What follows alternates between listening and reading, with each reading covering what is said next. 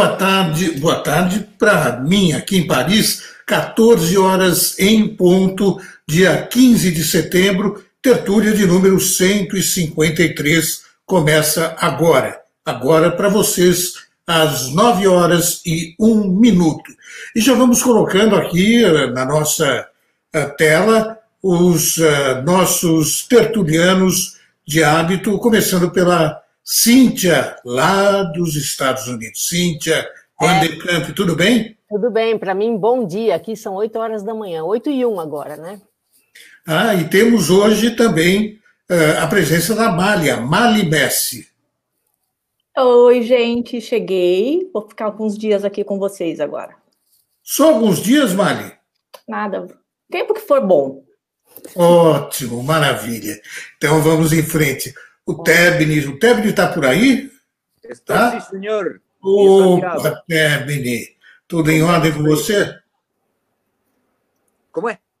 Tudo bem com você? Ah, tudo em cima. Tudo Ótimo.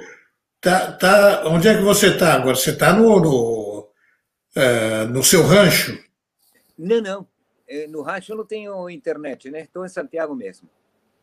Ah, porque você está aí com uma, uma cortina diferente, não? É. O, o cenário está diferente. E o cenário do, do Fábio está exatamente. Ah, não, Fábio não. Florestan, desculpe. Florestan Fernandes, olha eu aqui, ó. Florestan Fernandes Júnior. O que, que é isso, gente? Fake Você news. Passa... É, tá travestido passa... de Florestan hoje por quê? Tá disfarçado, correndo de alguém? Não, você passa dois dias fora, já tem uma conspiração contra você e já tiraram o seu lugar e tudo mais. Rei morto, rei posto, né? tudo bem, gente? Bom Mas dia para vocês. Mostra, mostra aí o seu nariz. Vamos ver. Olha, tá assim. Ah, maravilha. Tá respirando melhor? Ainda não, Blay. Ainda não, não estou respirando quase nada. Mas é porque demora uns dias, né? Eu achei que fosse uma cirurgia mais simples, mas não é tão simples, porque quebra osso, essa coisa toda. Agora, eu vou dizer uma coisa para vocês, gente. Eu estou em campanha contra a tal da oximetazolina, sabe? Esse, eu vou contar para vocês o que é esse remédio. Esse remédio é aquele afrim, aquela coisa que você põe no nariz, sabe? Tem várias marcas aí do mesmo composto. Chama oximetazolina. Bom, eu, vocês sabem todos, já que eu sou cardiopata, que eu fiz um. Eu tive uma dor angina muito forte, um pré-infarto no ano passado, faz um ano agora.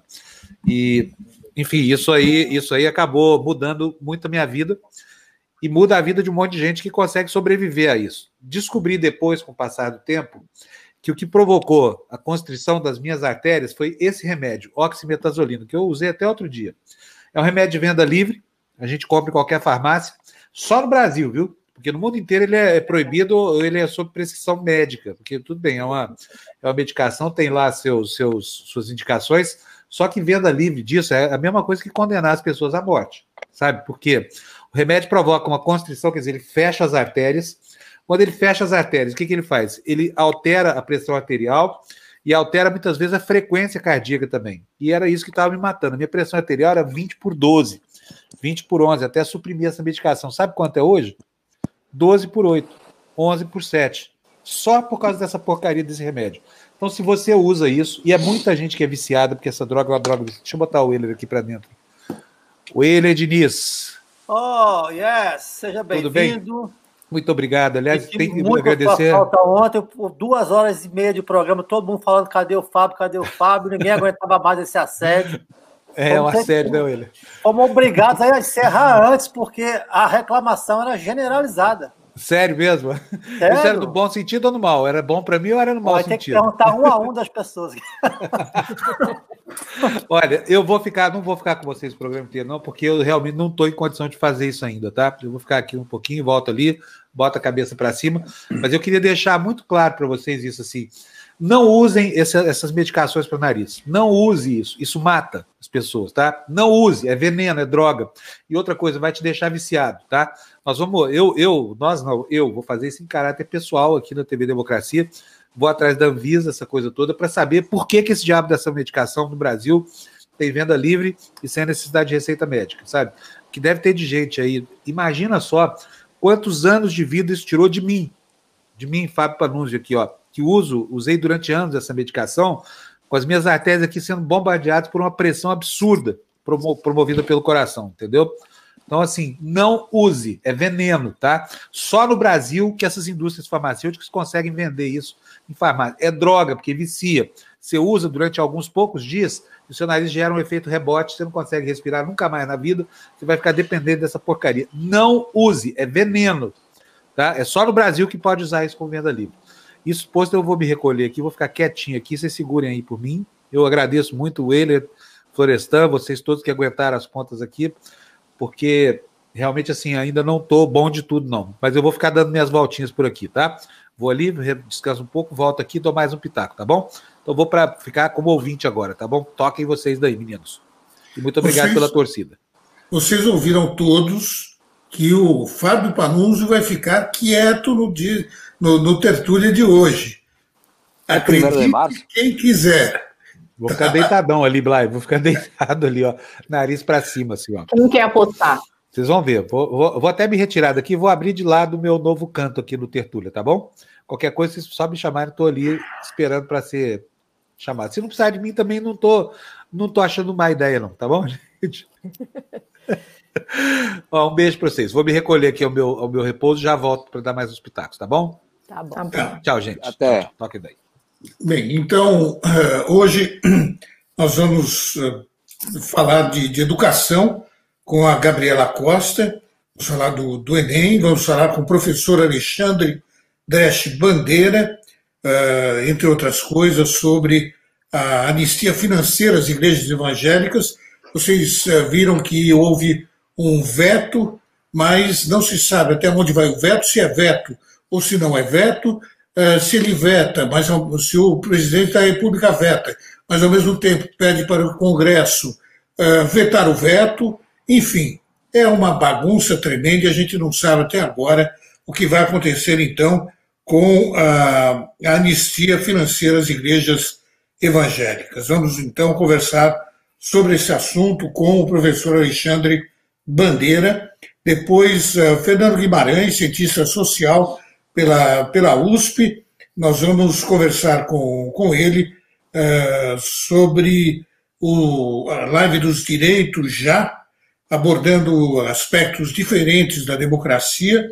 E vamos encerrar então com o Leandro Barbosa. Leandro Barbosa é jornalista e vai conversar aqui com a gente sobre a cobertura que ele fez no, Canta, no Pantanal Mato Grossense pelo projeto Solos o Pantanal, que está queimando eh, como nunca aconteceu naquela região, e, eh, segundo, segundo dados oficiais, inclusive, houve recorde de queimada e por volta de 20% da cobertura verde daquela, daquele espaço já não existe mais. Então, é um assunto seríssimo que nós vamos tratar aqui no Tertúlia de hoje. E vamos começar então com a nossa querida Cíntia, uh, lá dos Estados Unidos. Bom, hoje então eu trouxe uma lei para vocês, uh, muito interessante, tem a ver com democracia, viu? Eu acho que um desses assuntos aí do Tertúlia, a gente poderia, a pessoa que vai falar sobre democracia, poderia até incluir essa pauta. No estado de Nova York, existe uma lei que diz o seguinte: é proibido os cegos dirigirem automóveis. Uh, então, eu acho que não é democrático que a gente tem, então, que fazer uma bandeira que os cegos, por que não, poderiam dirigir por aí, tá bom? Depois você pergunta aí para o professor que vai vir aí conversar sobre isso, se também é uma boa bandeira democrática essa, né? Eu achei essa. Lembra, eu já dei uma lei parecida aqui, que em algum estado, já esqueci que estado que era, não pode dirigir usando venda. Né? Opa! Mas aí bom. no estado de Nova York é, tem, e tem essa... aquele na Cíntia, que a mulher tem que ir na frente do carro, né? Não, não. alguém com uma bandeira. Uma mulher dirigindo, tem que ter alguém lá com a... Pronto. Então, você vê, são coisas que de fato não são muito democráticas, eu acho que a gente pode discutir isso também, tá bom? Está, é, tá é, então, no rumo certo. Estamos indo no rumo certo. Aqui no Brasil, a coisa é tão torta é capaz de ter uma lei que cego pode dirigir. Pronto, pode ser. Olha, pessoal, é, não nos esqueçamos que vamos ter em breve os automóveis sem motorista. Sim, autônomos. Claro, então, claro. Então, Aí, mas ele não vai estar dirigindo, ele vai ser um, um transportado, será um passageiro. É, ele, pode, ele pode dirigir com a voz. Não, mas é que você não, não tem mais, você não vai ter mais comando. Você vai, você vai selecionar um itinerário e o automóvel, por vários sensores, por várias coisas tecnológicas modernas, vai te conduzir até ele. E você, a perspectiva é que ninguém mais tenha carro próprio, porque os carros sirvam como tem esses. Acho que pô, todas, todas as capitais do mundo têm essas bicicletas que você pega num ponto, deixa no outro e paga uma taxa irrelevantíssima mensal ou diária pelo uso. Você não é mais proprietário de um carro. Isso vai impactar muito fortemente a arrecadação municipal, por causa aqui no Brasil, que é IPVA, mercado de seguros, que vai ser muito afetado por isso também, autopeças e combustível, obviamente, porque todos eles serão elétricos. Eu acho que é meio que ninguém discrepa que o futuro será esse. Né? Pois é. esse negócio de automóvel ou veículo hum, sem comando me parece subversivo. Coisa de comunista. É, Coisa de comunista, claro. É. Mas então nós vamos, vamos propor essa lei para os nossos, como é.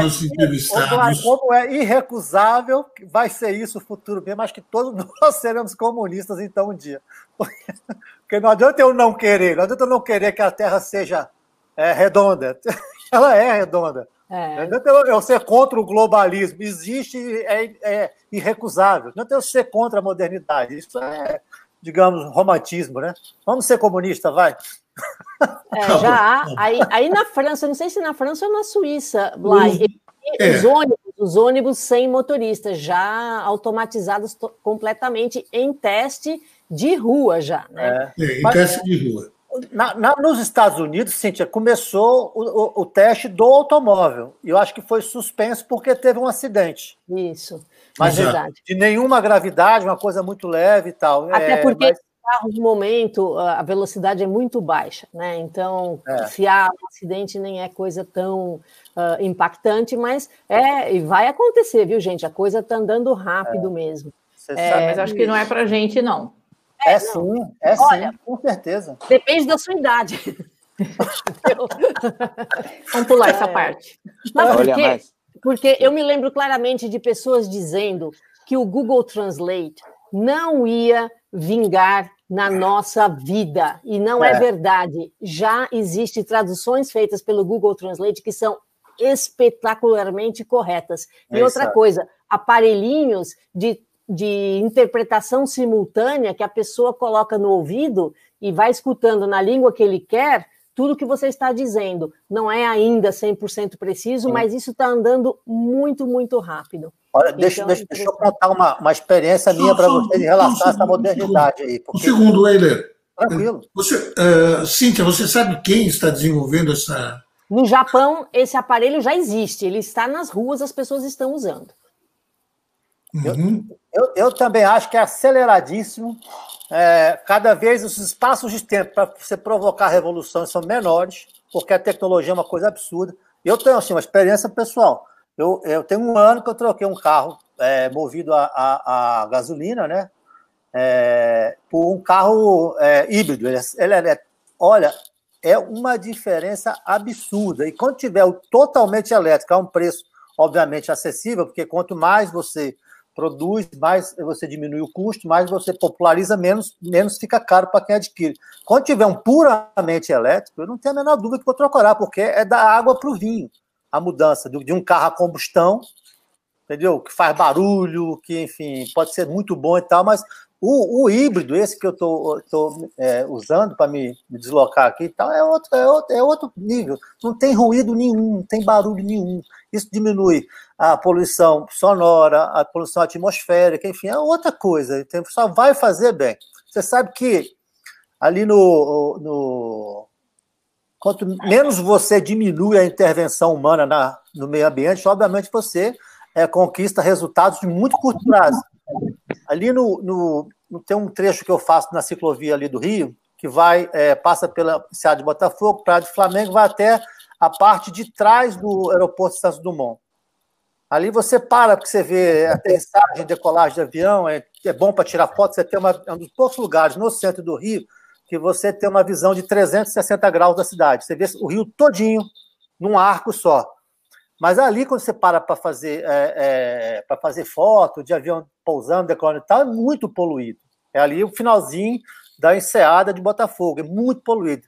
Em apenas dois meses de isolamento social, o negócio virou um paraíso de água transparente, de espécimes marinhas que estavam desaparecidas, tartaruga, peixe, enfim, um negócio maravilhoso. Isso é o quê? É menos intervenção humana na natureza, que a tecnologia vai permitir isso. Nós teremos realmente outra, outra realidade.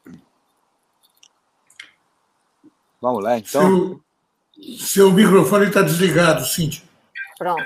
Uh, a Débora aqui ah, comentou do Google Translate, que ela passa para o árabe e para o grego. O que acontece é o seguinte: o Google Translate funciona muito bem para as línguas das Nações Unidas, porque uh, o Big Data deles foi alimentado pelos tradutores das Nações Unidas. Eles pegaram todos os, os grandes projetos da, da, da ONU e colocaram lá na, na base de dados de, deles, na base de dados deles, para fazer as traduções. E as línguas mais raras têm menos dados. Então é por isso que a, o Google Translate é menos preciso em línguas que não são tão usadas. Agora, se você fizer do inglês, do espanhol, do francês, do alemão, você vai ver um, um, um, grau de precisão que é absolutamente inacreditável. Eu, eu fiquei besta de ver quando eu. Porque no, no começo, olha, não precisa ir muito longe. Dez anos atrás, eu fazia esse teste, falava para os meus alunos, gente, não adianta vocês colocarem lá no Google Translate, porque a frase em inglês vai sair num francês esquisitíssimo. Isso não está acontecendo mais, tá? Não dá mais para dar esse exemplo para os alunos, para vocês terem uma ideia. Pronto. O que, acontece, o que acontece nesse meio tempo é que os tradutores da ONU ficam sempre sem emprego. Não, isso é, isso é uma certeza, sabe? Uh, a, a, a, o, eu acho que ainda há espaço para tradutores, porque a máquina não consegue fazer tudo, especialmente quando você sai ah. da língua uh, da língua denotativa, né? Então as partes literárias. Por exemplo, é, tradução literária para isso aí, eu Pronto. acho que vai demorar bastante. Vai, de, é, vai demorar muito, eu acho. Não sei, é, a gente não sabe. Como é, porque... vai, como é que você vai traduzir James Joyce no Google Translate? Eu Pronto. acho muito complicado. Não, não, essas coisas, é, essas coisas, Weber, é, é, o Google não pega. O Google respeita os nomes, normalmente os nomes próprios ou o nome das empresas, normalmente respeita. É, eu trabalho com o Google Tradutor todo santo dia, né? Porque não dá tempo de eu ler em árabe, de eu ler em alemão, e, e, então mais ou menos você tem uma noção daquilo que daquilo que fala, daquelas coisas que horrorosas que aparecem na tradução e você mais ou menos tem uma noção disso. Mas existem certas palavras, por exemplo, eu tive que traduzir um, um, um artigo tal, até é, bem, bem duro sobre vinhos, mas também sobre o tipo de solo, o tipo de terreno dos vinhos. Tem certas coisas que são intraduzíveis mesmo.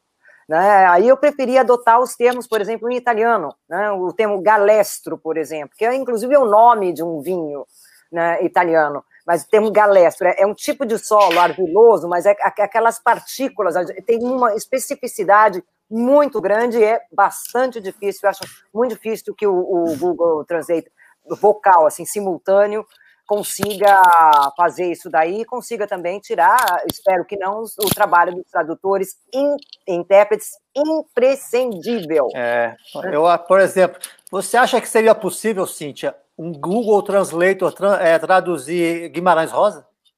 Não, olha, não é ainda, né, Willer? A gente não sabe. Ah, mas olha, ah, isso ó, aí eu, eu vou ser mais cético. Nisso aí eu acho que, por não, exemplo, eu citei duas, dois, dois Pronto. grandes escritores, pelas peculiaridades linguísticas, são quase que intraduzíveis por seres humanos. Claro, exatamente. Eu concordo eu totalmente que... com você.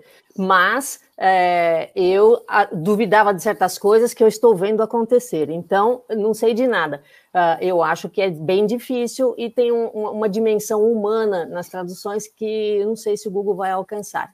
Agora, uh, o Google Translate não é um de, de fala. É, é, esse tradutor de fala é, é uma maquininha japonesa uh, e que, olha, eu já vi gente usando, hein? Não dá para duvidar, não. A coisa está ficando precisa.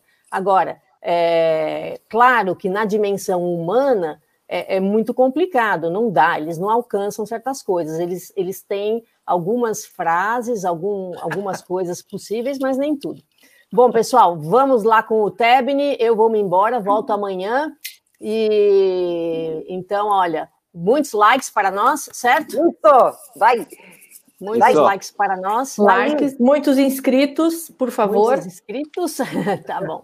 Então, vamos lá, Teb Notícias do Chile. E a gente. E eu volto amanhã. Por enquanto, eu vou acompanhar vocês aqui só no celular, tá bom? Tchau, Beijão, pessoal. Tchau. Oi, bom dia para todos. Olha, a, a Cíntia, ela nos traz eh, notícias estúpidas, notícias estapafúrdias. Aqui não precisa, eh, perdão, eh, leis, né? Aqui não precisa de leis, aqui eh, basta e é suficiente com que os deputados do principal partido que governa é, fazer coisas estúpidas também, né? Eles estavam, propuseram proibir que duas pessoas andivessem de moto. Isto por quê? Porque é, uma das importações não tradicionais do Chile tem a ver com os motochorros. Motochorro é moto a jato, uma coisa assim, que veio da Colômbia. E, e desce o passageiro, assalta e vai embora. Então, esses parlamentares estavam proibindo que eh, houvesse duas pessoas numa moto só parece brincadeira, né? Mas será sério. Mas foi tanto, tanto que, o que se falou sobre o assunto que eles decidiram retirar esse assunto. O, a outra coisa que me, me, me, chamou a atenção, estávamos falando daqueles remédios e tal, e os comunistas, é, o que vai fazer o, o mundo capitalista anti-Cuba com a vacina Soberano? Porque já está pronta, né? eh, já estão vacinando muitas pessoas, já tem centenares de pessoas de cubanos que estão experimentando aquela vacina, que pelo que se sabe e pelo que a OMS já falou, estaria praticamente pronta, tá?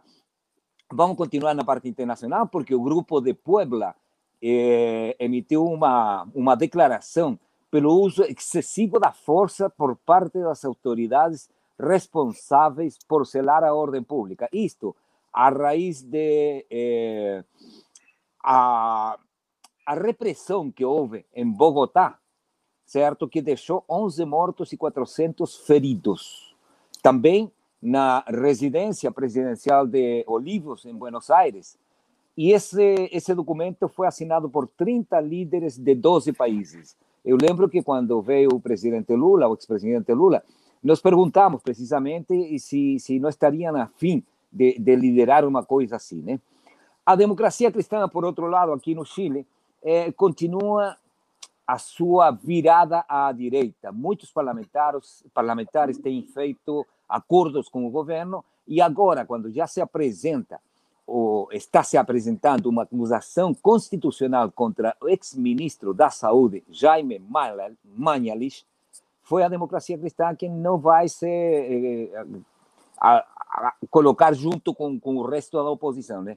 Isto também tem a ver com os, as primárias da oposição. A democracia cristã tem um pavor que o candidato que ganha as primárias seja o prefeito do município de Recoleta, Daniel Jadwe, né?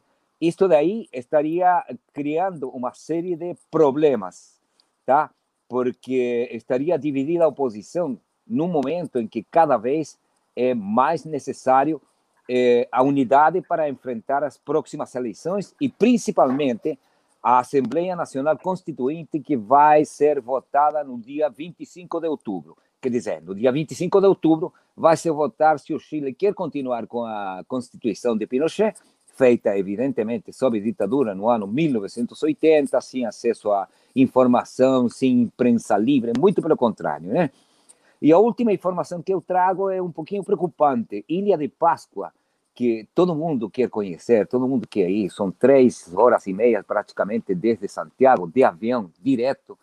É, é um paraíso, né? Mas já tem apresentado 15 casos de eh, quatro casos de contagiados eh, que estão em situação realmente preocupante.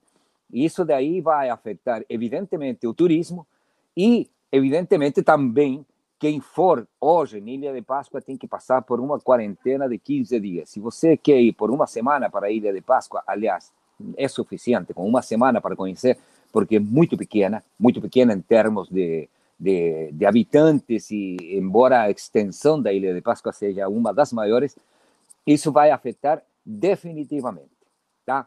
Isso é o que eu preparei para hoje. E só lembrar que com aquela história dos motochorro, motojato que tem os colombianos, aqui um parlamentar disse então vamos proibir a, a, os guarda-chuva para que não tenha para que não tenha chuva, para, para acabar com a chuva desse outono, inverno, primavera quase em cima que estamos sofrendo aqui no Chile, porque o mês de agosto e setembro é bem estranho. Um dia fez muito calor, outro dia fez muito frio. E estou esperando os tertulianos que quiserem vir em Santiago para ciceronar. A Cíntia Van der Kamp já disse que viria, né? Olha o Fábio aí. Era isso. É, desculpa, estou aqui acompanhando aqui, de vez em quando eu entro sem querer aqui. Gente, eu queria, dar, eu queria recomendar para vocês, desculpa aqui a, a, posição ruim, aliás, duas coisas que eu não fiz hoje. Primeiro, dar boas-vindas a Mali. Mali, bem-vinda aqui entre a gente, aqui, nos nossos aqui de todo dia. Muito contente com a sua vinda, porque a Mali, gente, a Mali é nossa chefe aqui na, na, na TV Democracia, e ela tem relutado o que, o que podia a entrar no ar. Vocês veem agora que ela está toda bonita, sorridente, toda... Bonitona! Ah, Legal, né? gatona! Então, é que eu sempre preferi ficar ali atrás. É, mas agora não tem jeito, né, Mari? Já veio para frente, então que seja bem mordido pelo bichinho aí. É, segundo o seguinte, recomendar para vocês, eu já fiz isso no grupo de WhatsApp, é que leiam, que assistam O Dilema das Redes, sabe? Muito importante esse documentário, está no Netflix, é maravilhoso, assim, é, para que a gente crie uma, uma visão crítica em relação a esse momento da tecnologia que a gente está vivendo, sabe? E que não aceite acriticamente tudo que é oferecido para a gente à guisa de conforto, na verdade é apenas ferramenta de marketing para transformar a gente em consumidores cada vez mais suscetíveis a, a, a, a enfim, à vontade de quem quer nos vender coisas. É muito importante, assistam, chama O Dilema das Redes, é espetacular, está lá no Netflix. Depois a gente conversa mais a respeito disso, tá? Isso está me levando até, inclusive, a questionar essas coisas que a gente faz aqui na internet, sabia? Sim, a gente tem que ter muito cuidado hoje, e eu acho que tem que atuar no campo da regulação para evitar que a nossa privacidade seja transformada em matéria-prima de um comércio desabrido, sabe? Então, assim, estou recomendando isso, gostaria de promover até um debate com vocês aqui da nossa área de audiência sobre, da, da nossa área de comentários sobre isso, porque o que está acontecendo no mundo é uma redução do ser humano a instrumento de técnicas muito coativas de marketing. Eu, vocês viram isso, meninos? Alguns de vocês viu? Alguns de vocês viu o documentário? Não? Eu não vi ainda. Não, ainda não. É, é acachapante, sabe? Leva a gente a questionar. Assim, que, Fábio, pois, e quem não tem assinatura no Netflix? Pega a minha senha. É, não, não. Distribui aí no ar, vamos, daí, dá logo a senha. agora. Não, essa pergunta é boa, viu? Olha, eu não assisti, não, mas a Luciana Julião assistiu e disse que uhum. desde domingo está apagando tudo quanto é notificação do, do das redes dela. Tirou tudo. É. De tão assustada nós estamos que aqui, Nós estamos aqui reunindo gente para ver e ouvir a gente não pode fazer isso acriticamente, sabe? E, e, e por isso que eu estou passando a indicação para vocês, porque é preciso algum tipo de, de resistência é preciso haver, porque não é possível que a gente vá entregar os pontos assim. Ah, de repente a técnica de psicologia social que nos coloca e nos reduzem demais, uma condição só de, de, sabe, de consumidores passivos, sujeitos à vontade de terceiros, sabe? Leiam, leiam não, vejam, e depois eu vou recomendar outros, outros livros aqui para vocês, que são muito bons, porque o momento está exigindo da gente uma reflexão absoluta né, sobre o papel que a gente ocupa, papel central que a gente ocupa. Por exemplo, alguém estava tava dizendo aqui agora há pouco na área de comentários, eu, eu coloquei aqui um comentário sobre. É, deixa eu ver se eu acho aqui esse, esse comentário aqui. Sobre, ah, tá aqui, ó, o Joadson Pires, olha. Está falando, em nenhum momento se falou sobre escutas feitas em rede social, ou seja, é uma lenda urbana. O Joadson nem precisa, sabe? Não precisa eles escutarem o que a gente fala ou entenderem o que, o que é dito nos microfones deles, desses, desses equipamentos, telefone celular, essas coisas todas. O que precisa, a gente dá para eles de informação. Cada vez que você vai no Mercado Livre, faz uma compra, paga com seu cartão, é, ou coisa parecida, você está dando informações sobre seus hábitos de consumo, sobre o que você faz. Cada vez que você baixa um livro no Google Livros ou que você compra na Amazon, essas informações estão à disposição de um grande Big Data que vai passar a prever as coisas que você é capaz de fazer. Então, assim, prevê com base no seu próprio comportamento. Então, não é preciso mesmo que nos violem. A gente dá os dados, mas não podemos dar passivamente. Né? Temos que exercer alguma resistência contra isso. Concorda, gente? É, o problema é assim, como é que a gente vai fazer isso, Fábio? É, é uma coisa tão natural a gente baixar um livro, procurar, pesquisar, e aí? Toda hora a gente vai ficar pensando, não posso é. por isso. Não, não tem jeito. Não, não tem que achar um jeito. É. Mas, Mas tem, difícil. tem uma maneira de a gente não cair. sobre esse assunto, hein? Ela está aí, já esperando. Vocês não a chamam a Gabriela Costa? Toque, desculpa, eu chamo ela aí, William, eu, eu vou voltar aqui para o meu. Para ela silêncio, tá opinar tá sobre esse assunto, inclusive. Exato. Antes é, de eu chamar a Gabriela. Agora... Bota, é, é André que vai pôr? Bota a Gabriela aí, André. E antes da Gabriela entrar, o Felipe, você tem toda a razão. A enseada de Botafogo melhorou muito, mas o time está a mesma bomba. Gente, eu tenho que ir embora. E para amanhã, como se eh, vão fazer 47 anos do assassinato do Victor Jara. Victor Jara. Eh, quem gostar do Victor Jara vai se deliciar, porque eu eh, vou colocar duas músicas, eu sei, vai, ele é chileno botafoguense, é estranho, né? mas eu não, não, não vou colocar um vídeo, eu vou colocar só como um som ambiente assim, Te Recuerdo Amanda e Luxim, que são duas músicas que são Amanda extra... é lindo. É lindo, é lindo, lindo, é lindo mesmo. é, é o amor de dois operários, um operário e uma é. operária e uma trabalhadora do campo. Então, isso para amanhã, porque amanhã faz exatamente que foi assassinado o Victor Jara. Vou me dedicar com isso e uma boa jornada para vocês. Até mais. Até amanhã, tá, Iberê. A Gabi aí. Oi, Gabi. Oi, Gabriel. Oi, boa tarde, Gabi. Tudo bom? Bom dia, boa tarde aqui, hein, gente? Acho que, será que ela está ouvindo a gente? Não, acho Gabriela, que ela está ouvindo ruim. Ela está até alertando que tá. É. Não dá para a gente fazer aquela troca não, assim, a dança é, das mas aí, aí eu falo Mas eu acho que ela está travada. Tá. Odeia, fala para ela sair e voltar. Sair e voltar. Isso, porque às vezes a dança das cadeiras resolve, é, né? É, resolve, ah, se a gente ficar. Oi, Gabriela. Oi, gente, desculpa. Oi, Bom dia, todo mundo. Bom dia. A internet caiu aqui. Bom, gente, posso apresentar a Gabi para vocês? Não? Por, fa por favor.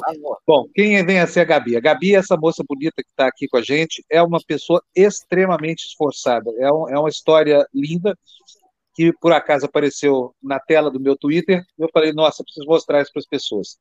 Gabi, bem-vindo aqui entre a gente. Conta para as pessoas o que, que você faz, o que você está fazendo nesses dias para cravar uma grande conquista da sua vida. Por favor, se apresenta para a gente. Então, né, como você já falou, eu sou a Gabi, né? Gabriela. Não pode me chamar de Gabi, gente, é o Gabi. É, eu sou geógrafa formada pela UFBA e eu tirei mil na redação do Enem em 2014, né? Então, desde então, eu corrijo a redação de estudantes de escolas públicas gratuitamente, porque eu também fui aluna da escola pública, né? me formei no Instituto Federal da Bahia, me formei em técnica em geologia lá, e eu tenho muito orgulho disso. Então, eu não quero ser uma exceção, eu quero ser justamente a pessoa que leva outros alunos a também conquistarem isso, né? É, então, tem esse trabalho voluntário. Inicialmente, eu comecei com muito poucos alunos, mas agora na quarentena, como eu comecei a ter mais tempo, né? Comecei a não ter mais deslocamento e tal, Aí eu, eu comecei a aumentar a minha quantidade de alunos. Hoje em dia eu já perdi até as contas, porque a última vez que eu contei eu estava com 51 alunos, agora eu acho que eu estou com uns 80, viu? Porque aumentou bastante nos últimos dias. E aí eu corrijo muitas redações, né?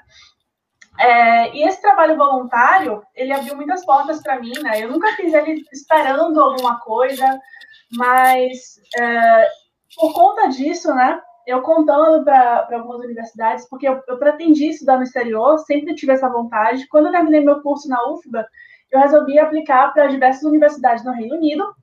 E aí, eu consegui, no ano passado, ser aprovada em cinco universidades no Reino Unido. Só que eu não consegui bolsa nenhuma. Só que esse ano, eu tentei de novo, né? Já estava até começando o mestrado na UFBA, só que eu tentei de novo e aí eu consegui uma bolsa na Universidade de Bristol. E aí eu tenho 10% de desconto lá eu tenho uma bolsa para me manter de 2 mil libras, tenho também mais uma bolsa de alguns pesos mexicanos de uma fundação que eu consegui no México, e tenho também a, os custos da passagem aérea. E aí eu comecei uma vaquinha para conseguir pagar o restante do curso, né?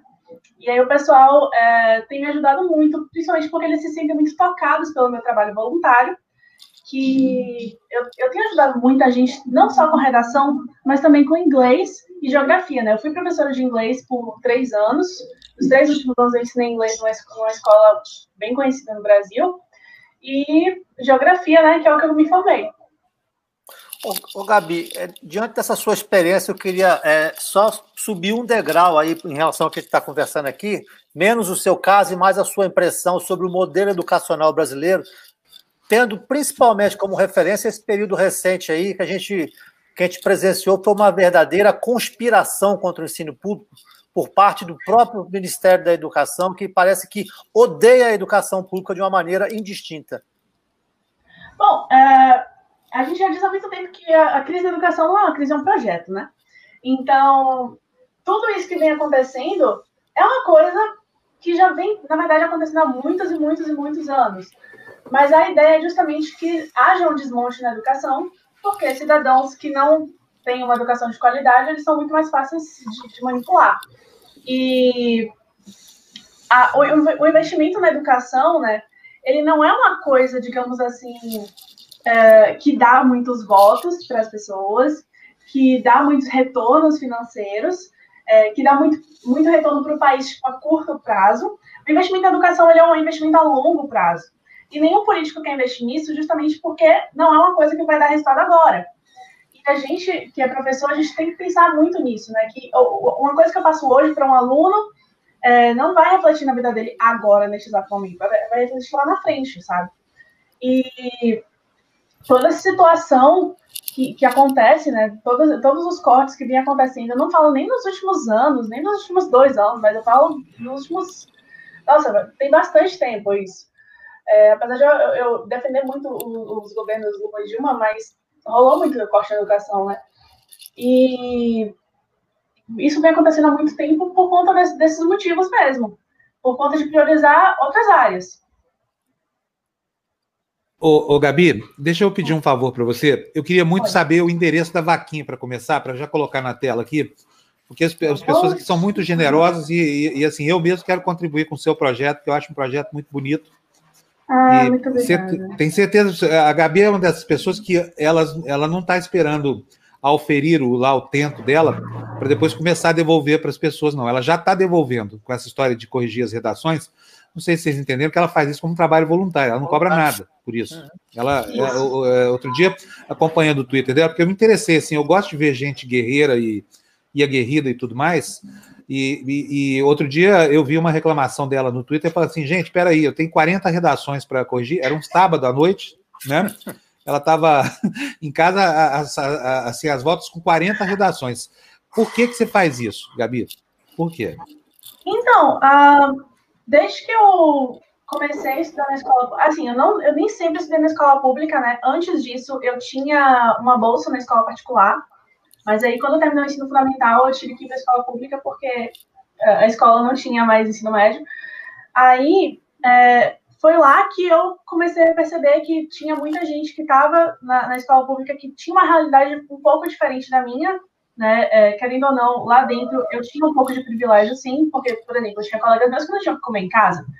E eu via isso, eu dizia, poxa, velho, tem gente que realmente precisa de ajuda que, poxa, se, se eu tenho dificuldade para estudar às vezes, imagina essa galera que muitas vezes não que comer em casa, sabe?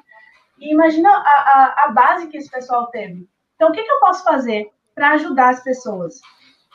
E a, a, o meu curso todo no ensino médio foi baseado em ajudar as pessoas. Né? Durante os meus quatro anos de ensino médio, né, porque foi médio técnico, eu sempre ajudei muitas pessoas eu sempre fui para a rua para prestar por conta de, de, assistência estudantil dentro do colégio e tal. E quando eu resolvi fazer geografia na UFBA, foi justamente porque eu me envolvo muito nas causas sociais.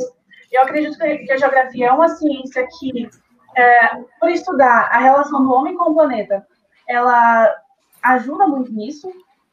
E eu resolvi ser professora principalmente por conta disso, né? Porque eu sei que eu posso fazer diferença na educação. Então, quando eu tirei minha redação do Enem, eu pensei, velho, é, a escola pública me deu tanta coisa, mas tanta coisa. Por que, que eu vou simplesmente guardar esse conhecimento para mim, se eu posso fazer alguma coisa pelos outros, se eu posso ajudar outros estudantes e eu posso ser, é, tentar ser uma regra, né, e não a exceção, sabe? Então, assim, eu sei que eu não posso mudar o mundo, eu sei que eu não posso fazer todos os estudantes da escola pública terem aulas comigo, tirarem mil na redação, fazerem tudo isso, mas o, o que eu puder fazer, eu vou fazer, sabe? Eu vou dedicar um tempinho do meu dia para cada um dos estudantes. A minha correção de redação, ela é extremamente detalhada. Eu faço realmente uma monitoria, uma consultoria muito detalhada com cada um dos estudantes. E eles gostam muito disso. Então, eu procuro mesmo dar esse, esse apoio para o estudante, e muitas vezes é um apoio até que ultrapassa a questão da redação. Muitas vezes é um, é um apoio de outras disciplinas. É um apoio até que eu encaminho e digo, olha, você deveria até... Tem aluno que vem, vem desabafar comigo, sabe? E eu falo assim, pô, procura um serviço de psicologia, indica uns, uns, serviços gratuitos ou baratinhos e tal, porque tem muitas coisas, é, principalmente com relação ao Enem, que são psicológicas. O Enem é uma prova extremamente psicológica, né? então muitos alunos me procuram por isso, me procuram com, é, ah, nossa, eu preciso de dicas de ajuda, nossa, eu estou muito ansioso. Olha o seu eu... professor aí, o Alberto Leal. Alberto! Ah, seu professor aí. O meu professor de sociologia, ele é maravilhoso. Que maravilha. Ah, Gabriela, é, eu, bom, estou honrada. Professor né? de que, Alberto? Sociologia. Ah, legal. Abraço, Perfeito. Alberto.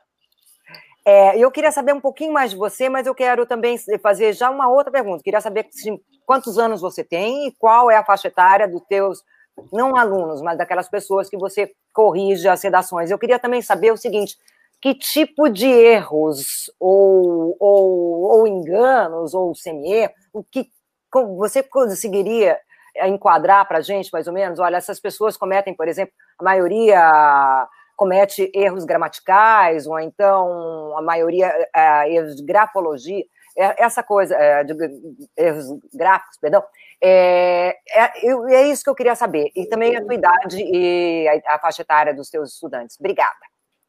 Então, eu tenho 24. A carinha não é de 24, mas sim, eu tenho 24 anos. É, a maioria dos meus alunos, eles estão com 18, 19 anos, né?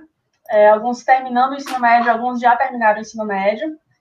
É, alguns têm 17 anos, mas a maioria tem 18, 19. Alguns são mais velhos também. E Assim, os maiores erros que eles cometem. Uma coisa que eu me irrito muito ultimamente, não é me irritar com eles, mas me irritar com uma coisa que acontece muito na internet. Que é o quê? O uso de citações. Eu tenho ficado muito chateada com isso. Por quê? Tem vários youtubers, várias pessoas que dizem que ensinam redação na internet, e elas falam para os alunos assim: usem citações. Aí o aluno que nunca leu, por exemplo, Bauman, ele vai lá e cita Bauman em um contexto totalmente desconexo. Aí o aluno, tipo, sabe, não tem o menor sentido, mas só para citar, porque alguém falou para ele que tinha que citar alguém, o aluno vai lá e cita e foge completamente do tema. E fuga do tema é zero na redação. Então, esse é um dos principais problemas que eu tenho tido ultimamente, que eu tenho que parar, escrever e dizer, olha, isso aqui não está certo. Outro problema que eu tenho é o excesso dessas citações. Tem aluno que chega para mim com cinco citações no texto. Cada parágrafo é um. Eu falo, gente, isso aqui não é redação, isso aqui é um, um, um artigo de revisão bibliográfica. Porque, sem condições. E assim, é, ortografia até que eu não tenho muito problema, não. Tenho mais problema com pontuação. Muitos alunos têm problema com o uso da vírgula. E aí eu vou lá, explico tudo. E uso da crase vírgula e crase são os principais problemas assim gramaticais que eu tenho, que eu explico várias vezes, várias vezes. É, mas é, são problemas que a maioria da, da, população tem, eu acho, porque eu vejo isso muito nas redes sociais também, né? Eu vejo isso até em, em sei lá, publicidade. O pessoal escreve mesmo. E acho que a gente tem que melhorar isso nas escolas mesmo, e fazer, fazer o que eu estou fazendo, né? que é chegar mesmo e explicar para a pessoa por que está errado. Ô, Gabi, ou, ou, quem sabe olha só. simplificar um pouco o português, né? Porque também tem umas coisas inexplicáveis. o porquê, porquê, porquê, porquê, porquê, porquê. Aliás, a, a, última tentativa que fizeram de simplificar o português foi uma lástima, né? Tiraram os é. alunos assistentes diferenciais. Não, mas essa, essa assim, eu, eu não vejo, sei, a Gabi talvez até contribua. Eu não vejo justificativa lógica para ter seis porquês. São é. quatro. Não, são, são mais. Ó, dois, porque sem tenho... dois. Não. Porque Aí tem o PQ agora na rede... com acento. Agora tem o PQ é. ponto na rede. com acento separado, porque sem acento junto. Porque sem é. acento separado. São é, quatro. São quatro. E abreviado, quatro. E, abrevia, e abreviado nas redes sociais agora, aqui juntos quatro. Virou cinco. É, é só PQ. Ô, William, olha só o que, que eu vou fazer aqui agora, olha. Gente, Às olha só o que, que nós vamos fazer, ó. Vou, vou aprontar uma aqui com vocês. vou apresentar uma Gabi para outra. Nós temos duas Ai, Gabis iguaizinhas na tela. Elas é, querem parecidas, ó. E elas se parecem. Gabi, Bom, vocês duas têm a mesma história de vida, viu, gente? Eu sinto muito dizer que já, viu, Gabi, Gabi número 2, a Gabriela Costa, não é novidade aqui no nosso canal, porque essa outra Gabi aqui de cabelo um pouquinho mais comprido fez a mesma coisa que você. Só que ela já conseguiu. Sabe onde é que ela tá? Ela tá lá em. Onde é que você tá? Você tá em Navarra, não é isso, Gabi?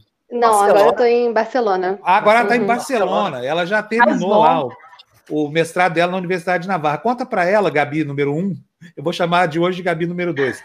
Como é que é a, a, cravar essa conquista, chegar aí, de repente você parar, aeroporto de Barajas, aquela coisa maravilhosa, e você está no mundo graças ao, só ao seu esforço pessoal. Como é que foi isso? Conta para ela. O que, que ela vai encontrar aí? É, bem, Gabi, prazer falar com você. Parabéns, Xará. Assim, os Gabis vão mudar o mundo, né?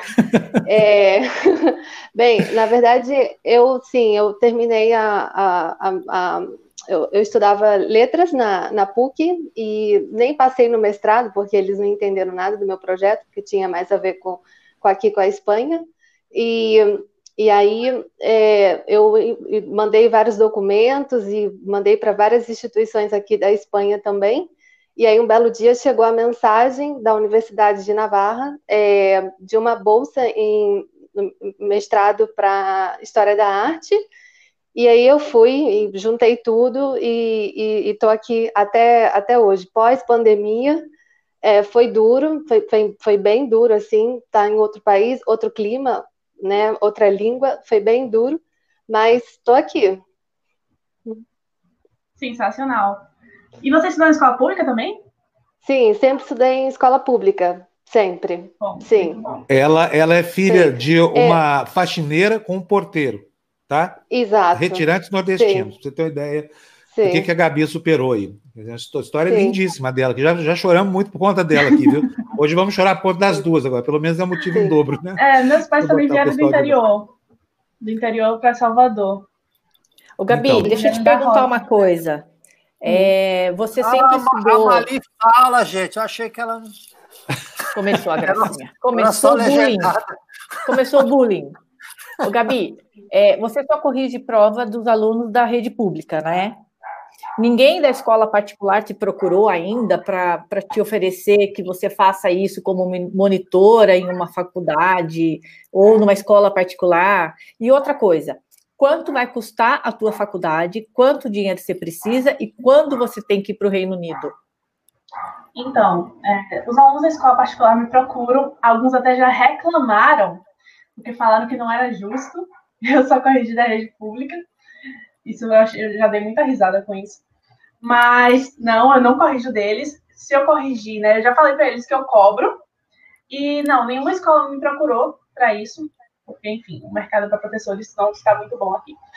É, mas quanto à minha universidade, né, o valor inicial dela era 19.400 libras, agora com a bolsa que eu consegui, de 10%, tá de 17.460 libras e eu já paguei uma parte. Então tá faltando, é, convertendo aí, tá faltando um pouco mais de 90 mil reais. Estou precisando dessa grana. E eu preciso dessa grana para é, comprovar para o governo britânico que eu tenho isso para poder tirar meu visto. Eu estou pretendendo ir para lá na, na segunda quinzena de outubro. As aulas começam uh, no dia 28 de setembro, mas eu uh, vou começar a ter aula online, e aí eu posso chegar em meados de outubro, não tem nenhum problema lá. E é isso, eu estou correndo contra o tempo para conseguir esse dinheiro e uh, tentar mesmo comprovar essa renda para conseguir tirar meu visto, né? Hum. Tem, temos Gabi, pouco tempo aí, temos é, que dar uma força nessa. Gabi, você já se informou sobre é, o, o, os cursos que você pretende fazer, se eles vão ser presenciais ou online? Então, a minha universidade, a Universidade de Bristol, ela tem um programa de blended learning. O que, que é? É uma espécie de ensino. Uh, como é que fala isso em português? ensino mesclado. Uh, então, para as, as aulas da graduação, né, que o pessoal tem aula com muita gente, eles vão ter umas aulas online, como, como teria aglomeração. Só que como eu sou do mestrado, as aulas são com poucas pessoas, a gente vai ter as aulas presenciais, só que no início, né, nas primeiras semanas, primeiras duas, três semanas, a gente vai ter aula online. As bibliotecas da universidade também estão com distanciamento social. Caso tenha alguma palestra na universidade, elas também vão ser online. E laboratório e tudo mais, tudo isso também é com hora marcada. Tudo, tudo para é, oferecer a gente mais segurança. Caso eu não consiga o visto, a universidade também me oferece o modelo de aula online eu assistir aqui do Brasil. Só que eu não quero, porque eu preciso fazer trabalho de campo. Eu realmente preciso ir para a Inglaterra, é, porque o meu projeto é baseado na Inglaterra. Então não tem o menor sentido para mim fazer ele aqui no Brasil. Se fosse para fazer no Brasil, eu fazia na UF. Qual é o seu projeto? Então, uh, eu vou trabalhar com geografia e literatura, né, a representação da geografia através da literatura utilizando a obra do escritor britânico Ken Follett. Não sei se vocês conhecem, mas ele é um escritor de ficção histórica, e eu vou trabalhar com o livro dele, Os Pilares da Terra. Os Pilares da Terra é um livro de ficção histórica baseado na Idade Média, em que uma catedral, num priorado, ela pega fogo e ela precisa ser reconstruída. Então, essa catedral, a reconstrução dela leva várias pessoas que vão precisar trabalhar né, nessa reconstrução e o deslocamento dessas pessoas para lá, né, gera toda uma modificação no espaço ao redor do priorado. Então, essas pessoas elas se mudam para lá, e aí outras pessoas que vão oferecer comércio e serviço para essas pessoas que se mudaram também se mudam. Então, já se forma toda uma nova dinâmica no lugar, certo? E aí já se forma a vila de Kingsbridge, que posteriormente vai virar a cidade de Kingsbridge. Isso é claramente uma representação de, da formação de uma cidade na Idade Média, através da literatura. Então, eu vou estudar justamente essa representação. A geografia ela tem diversas formas de representação do espaço e a literatura é uma delas. E aqui no Brasil a gente não tem muitos estudos de geografia e literatura. A única universidade que realmente trabalha com isso é a UFBA, por sinal. É, mas não tem muito estudo aqui no Brasil, não tem muito material em português sobre isso no Brasil. E o Brasil é, e o, o, Reino Unido foi o primeiro país a trabalhar esse tipo de, de abordagem. Então, sim, eu preciso ir para o Reino Unido. E eu preciso ir para o Reino Unido também, porque a, o Priorado de Kingsbridge, que é onde se passa a história, ele foi baseado em diversas catedrais medievais da Inglaterra uh, medieval, né? Então, o, o Ken Follett, ele fez muita pesquisa de campo, ele utilizou muita literatura que não existe aqui no Brasil, que só tem lá, e eu preciso trabalhar lá. Ótimo. Muito bem, Gabi. Como é que você vai falar baianês? Você... Vai fazer falar baianês na Inglaterra? Como é que você vai Cara, chamar o Gabi, você é filha única? Canguinha. Não, Como é que é o Canguinha? Quem é o Canguinha na Inglaterra? Na Bahia é o Avarento. Não, eu tenho um irmão, meu irmão também estuda na escola pública. Ele está terminando o quarto ano de mecânica no IFBA também. Olha, Gabi, eu quero te fazer uma pergunta, já que você mexe com, com letras, essa coisa toda. Como é que você traduziria os olhos de ressaca da Capitu do Machado de Assis? Hã? Bota isso no Google Translator. Hã? Cara, Pergunta para ele. Ó, pois é, tem é coisas que. Como é que o inglês fala barril? Hangover Eyes? Hein? Gabi? Hangover Eyes? Gabi. Não, é porque os, não, não é, não é hangover. É porque são olhos de ressaca, mas a ressaca do mar, não é a ressaca da bebida. É que são olhos. São olhos. Eu sei, eu sei, mas eu não consigo pensar num. num é. não, não, sei. Na Bahia tem uma gíria que ela tanto faz para bom, para ruim ou para mais ou menos, chama barril. Sim. Que, que, assim, foi bom, foi barril. Foi, foi uma merda, desculpa a expressão, foi barril. Como é, como é que na Inglaterra você falaria o barril o inglês? Cara, você explica o baiano falando barril. Eu vou ensinar para os ingleses o que é barril, porque barril é barril. Eles que lutem. A gente aprende as palavras deles, eles que vão aprender meu barril. Gabi, mas eu tenho uma outra pergunta. Vem cá, é um, um, estudo bastante interessante. A Idade Média, porém, nós não tivemos no Brasil, né? Como é que você aplicaria este estudo depois de realizado, que vão ter certas surpresas e aprendizados no Brasil?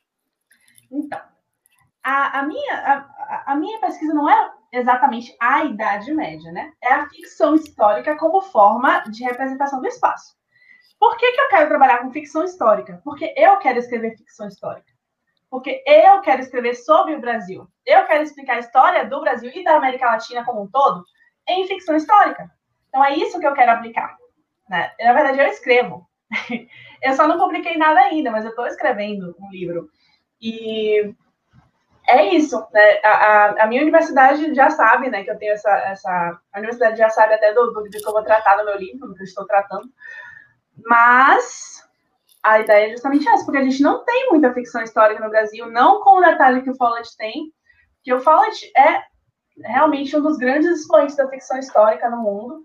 Infelizmente, ele escreve muito sobre Europa e Estados Unidos, né? não escreve sobre a América Latina, e eu sinto falta disso aqui. Tem alguns autores? Tem, mas eu sinto falta de eu, uma autora mulher, nordestina, escrever sobre isso. Muito bueno. Eu tô até vendo a Gabi lá na, na Inglaterra falando velho. Véi, véi, véi. É, não, velho, não, velho. Não, velho. Eu quero ver ela explicar o que é baba, o que é barril, o que é signal. Isso eu quero ver explicar para inglês. Você tá sabendo muito, viu? Eu, eu, eu, eu, adoro Salvador, eu adoro a Bahia. Eu tenho aí, que mora aí, um cunhado e um sobrinho, que eu sou mais ou menos como um pai para ele, e ele é meu filho também. E ele é, ele é falante do baianês, né? Então, e tá em idade agora pré-vestibular também, está no. Agora mudou tudo, está tá começando a fazer o primeiro ano que teoricamente é do segundo grau, que agora eu já não sei nem mais qual é. Então eu tenho uma relação boa, eu, eu ia com frequência, ia anualmente aí, semestralmente. Prado Forte eu adoro, adoro, adoro toda essa Costa Verde, a Estrada do Coco até lá a, a terra da, da Gabriela, da Gabi, esplanada em Mangue Seco, que é uma coisa de outro mundo, realmente. Enfim, gosto muito da Bahia. Parabéns. É, Gabi, Oi. uma última pergunta. Como é que se faz para tirar uma boa nota em redação no Enem? O que eu sempre digo nas entrevistas, né? Primeiro, tem que ler muito, muito. Uh, segundo, que tem que planejar muito bem o texto, né? Não adianta usar modelos prontos, não adianta pensar em nada estapafúrdio, nada, sabe? Uh, tem que planejar muito bem, saber exatamente o que você vai escrever, é, escrever no papel mesmo, fazer uma estrutura em tópicos, não necessariamente um rascunho, mas estrutura em tópicos para saber exatamente o que você vai colocar em cada ponto do seu texto.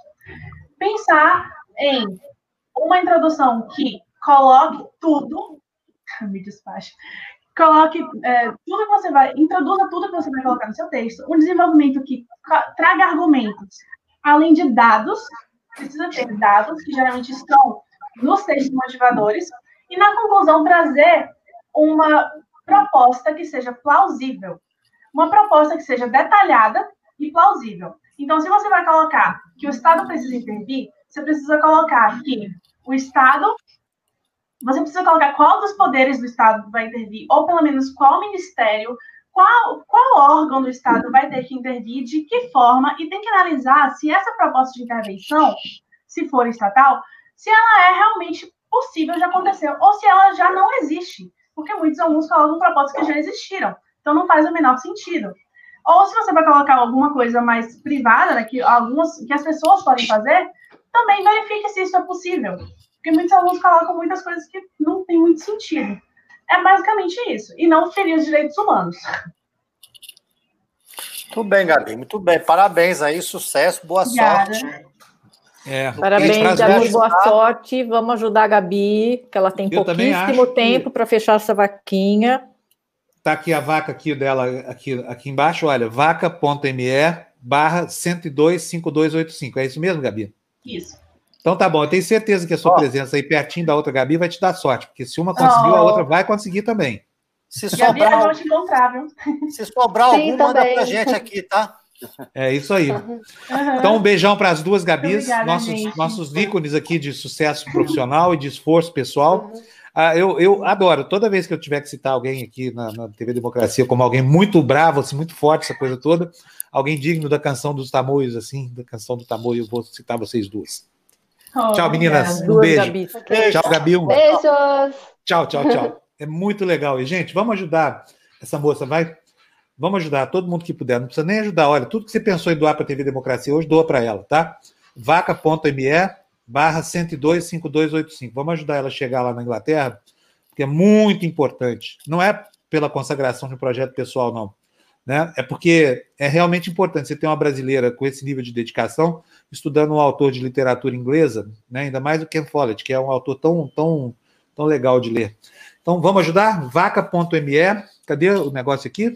Eu, eu botei, já tiraram? Vaca.me 1025285. Vaca.me barra 1025285, tá? Bom, já mostramos dois anos. Vamos falar um pouco de demônios agora? Ah, Vamos falar de diabos? Vamos? Cadê? Tem, tem Exorcização ou de incorporação? Não, de então. picareta mesmo, vigarista. o então, diabo da vigarista. Então é, então é exorcizar. Então é exorcizar. É, porque é o seguinte, olha só, vocês estão reparando aí, tá? O, o, o, o nosso. Aliás, deixa eu dar bom dia aqui para o Alexandre Dresch, Bandeira, que está aqui com a gente. Professor, bem-vindo, muito obrigado pela sua presença aqui. Eu já vou apresentar o, o, professor Alexandre, ele é professor da Unicinos e desenvolveu uma tese que eu li ontem. Aliás, não é uma tese, foi uma dissertação de mestrado. Não, foi sua tese de doutoramento sobre a presença do demônio nas seitas neopentecostais brasileiras, mais especificamente na Igreja Universal do Reino de Deus. Não é isso, Alexandre? Oi, é, bom dia, Fábio. Para mim é bom uma dia. honra participar do programa. Eu agradeço muito. Ah, esse é um resultado, é, a minha tese é sobre a igreja neopentecostal do Valdemiro. Isso, é do Valdemiro. Valdemiro Santiago, né? Olha só, eu, eu estudo, não, não estudo academicamente, mas eu acompanho há muito tempo o movimento das igrejas neopentecostais no Brasil por causa do problema do charlatanismo, do curandeirismo e da, da indústria da fé né, trazida pela teologia da prosperidade. Mas eu tinha uma coisa que eu tinha notado uma vez, é o seguinte: nos tempos da, no, no, no, dois ou três cultos da Universal que eu parei para notar essa coisa toda, havia mais menções ao demônio do que a Jesus. Por que isso?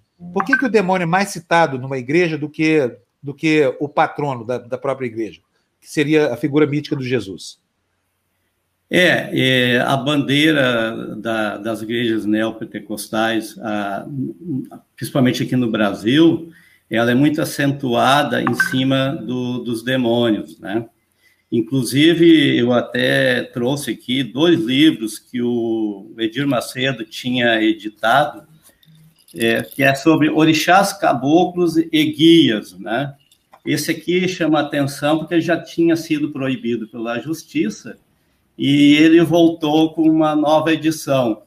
E, e aonde ele, ele pega no pé das religiões uh, africanas. E, e, o que, que acontece com isso, né? E, a gente desenvolveu o conceito de canibalismo simbólico durante a tese, que te apropria do símbolo da, da outra religião pega para ti, transforma e valida ele como verdadeiro.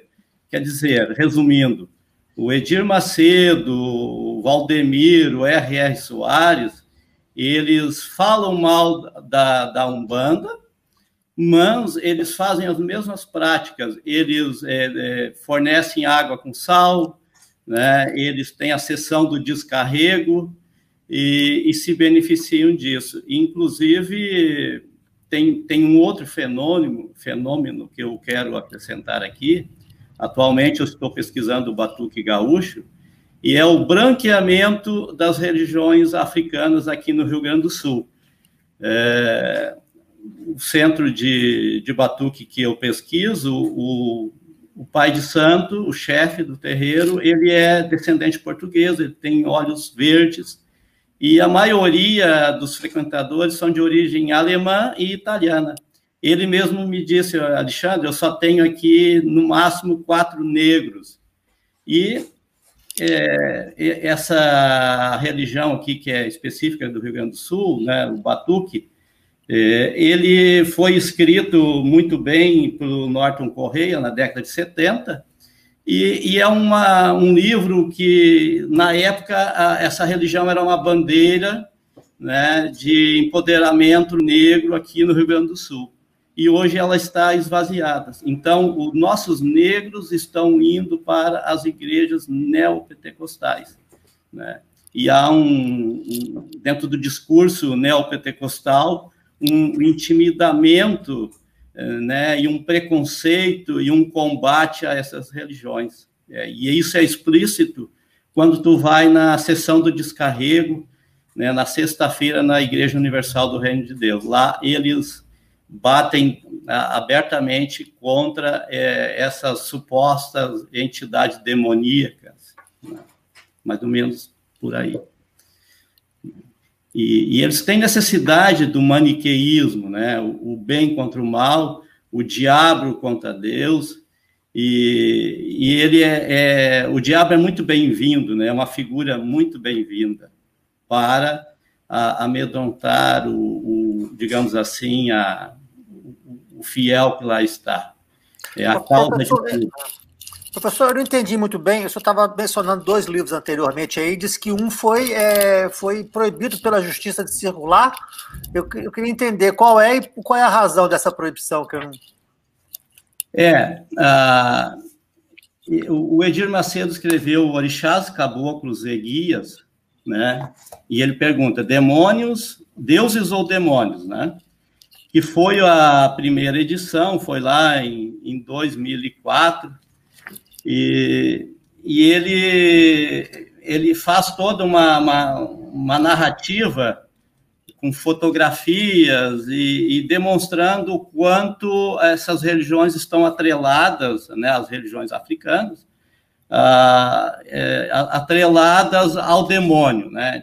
Toda a narrativa do livro é essa. E ele aparece como um, um salvador, ele é sua igreja, né?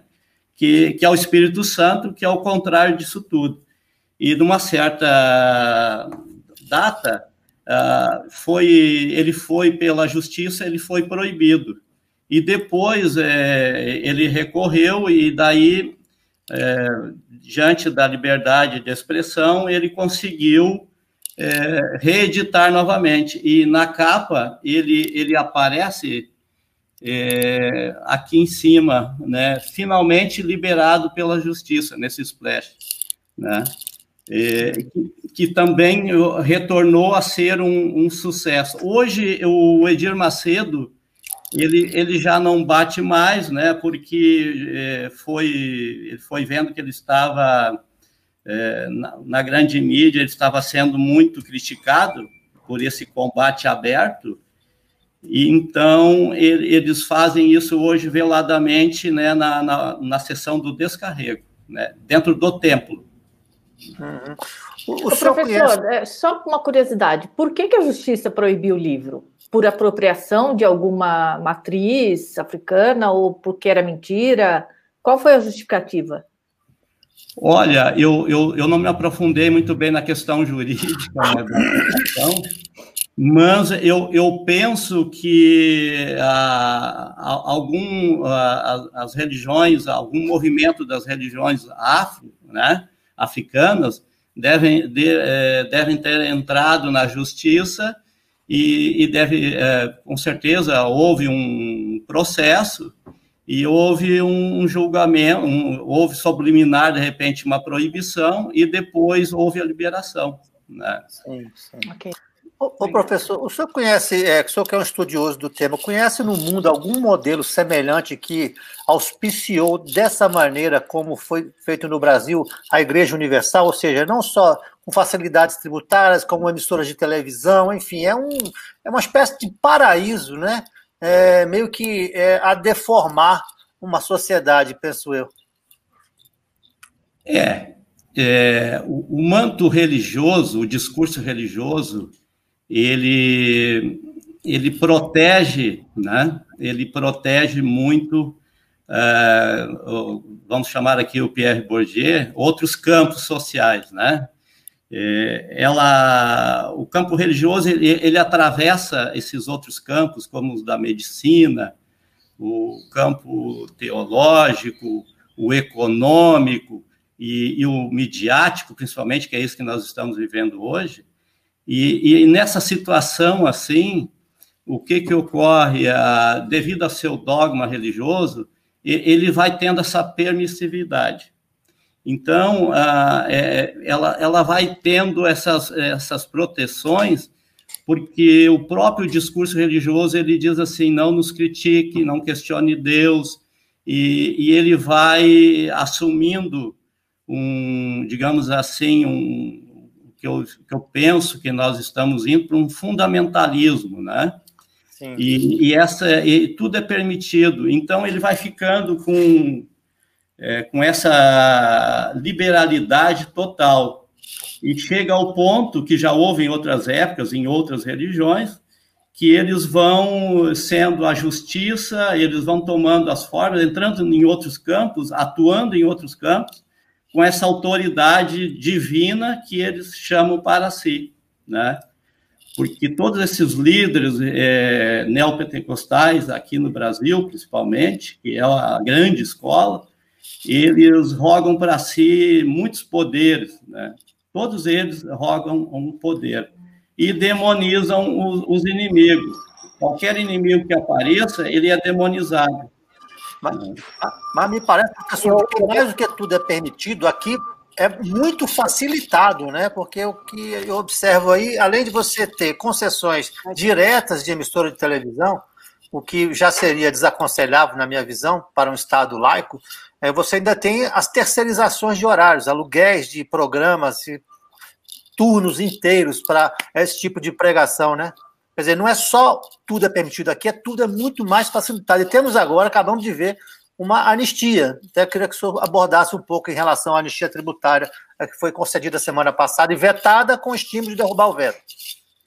É, isso aí foi uma jogada política do Bolsonaro, que como ele é evangélico e hoje a bancada evangélica, que é enorme e, e, e igre as igrejas neopentecostais, é, eles não são nem um pouquinho bobos, eles investiram muito nesta questão política de ter deputados, é, ter uma bancada forte, porque eles sabem que eles precisam de voto, e voto é poder, né? Então, eles têm o poder político também.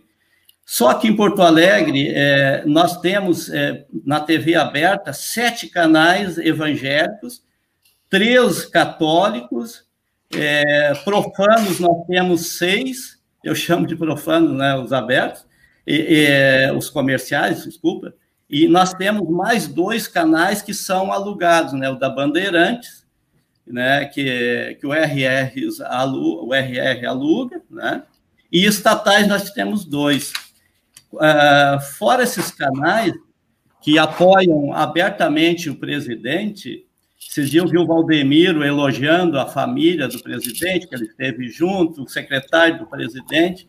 Então, eles estão numa interatividade muito afinada com o governo, e eles têm o voto, né?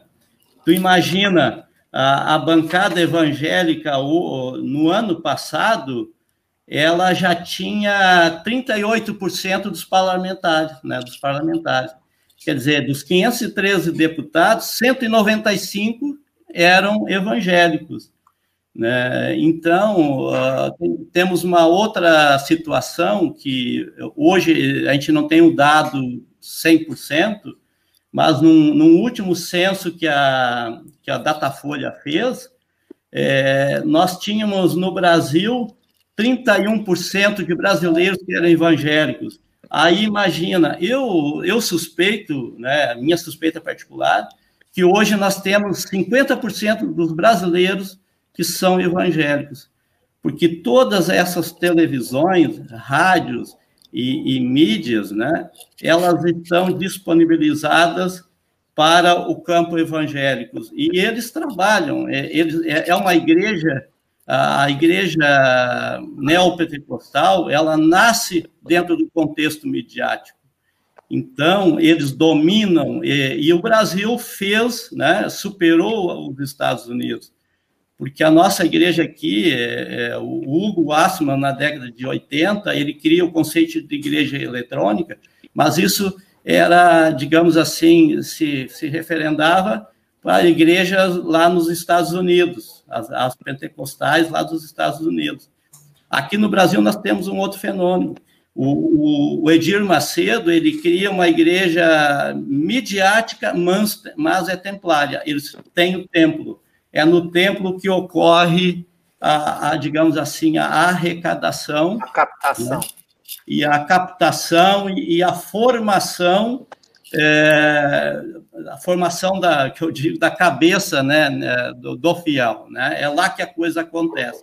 E a TV reafirma e capta o trabalho da TV, da mídia, é, é, é cooptar né, o cidadão para ele ir na igreja. Isso é feito, eles usam todo o, o conteúdo, todo, tudo que está disponível de mídia, essas igrejas têm. Né? Basta acessar o site de cada uma delas, que lá tu pode participar de qualquer coisa. Eles estão no Instagram, no Facebook, eles não deixam passar ninguém. Né? E, mais e... do que mais do que isso, né, professor? Eles têm. Você vê um templo desses em qualquer lugar do país.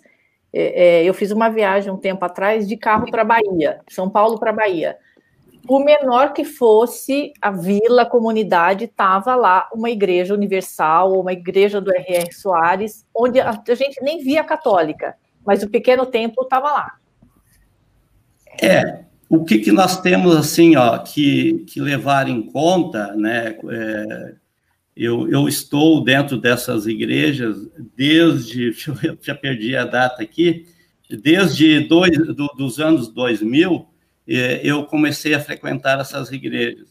E, e, e, a gente tem, quando faz pesquisa, quando está dentro no campo, a gente vê o que, que acontece né, na, nas entrelinhas é, o, que tem que se, o que tem que se reconhecer, né, da competência, a competência que eles possuem, né, e, e, que eles dominam.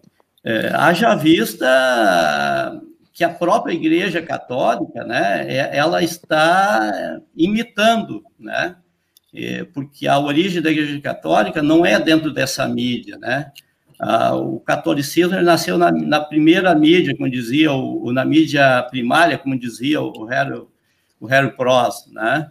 E o Lutero já nasce na, na, na, na mídia secundária, e essas igrejas já estão na terciária, que é esse campo midiático. Então, eles dominam muito bem. E, e em relação ao tempo que tu falou, eles, é, eles trabalham de. Uma igreja está aberta às oito da manhã e ela vai fechar às dez horas da noite. E se há necessidade, o pastor fica atendendo, como eu, eu percebi isso, ele fica atendendo a, as pessoas até a meia-noite, ele não, ele não tem interesse de ir para casa. Então, eles têm um, um atendimento 24 horas, né? E a igreja fecha a porta e, a, e continua na, na, televisão, continua no YouTube, né? Continua nas mídias. E é professor, isso é. Ei, professor, deixa eu fazer uma pergunta para o senhor aqui. Uh, desculpa, Gina, só vou fazer essa, já volto aqui, me recolher aqui para o meu silêncio novo.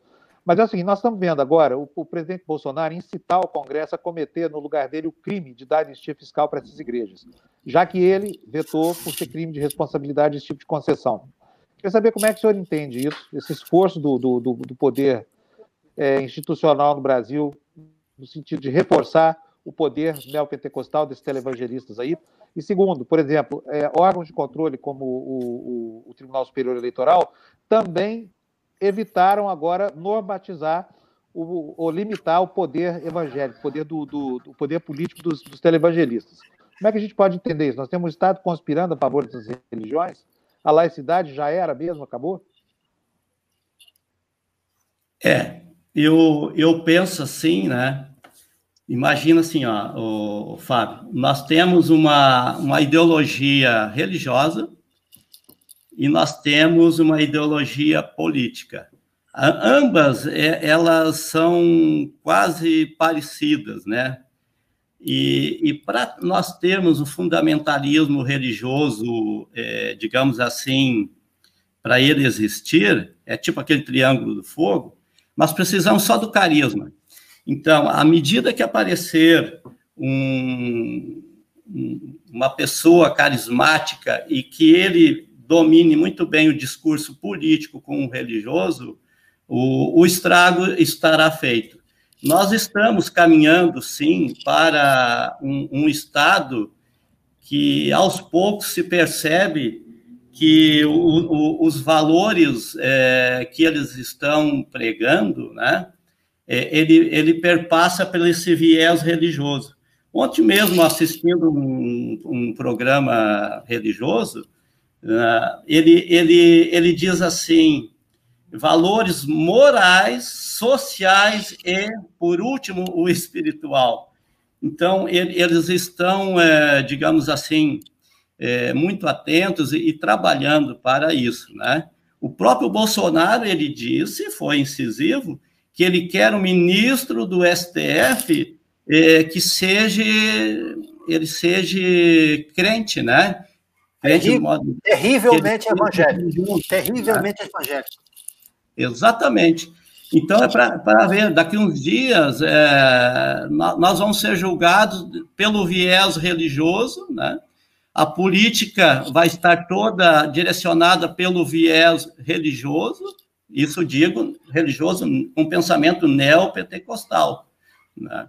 Então, o, o, Bolsonaro, ele é, ele é assumidamente, é, ele é pentecostal, ele frequenta essas igrejas, ele tem o voto dessas igrejas, que é um voto muito disputado, e, e isso não é novidade. O, o, o vice-presidente do Lula, o José Alencar, ele era da Assembleia de Deus, né?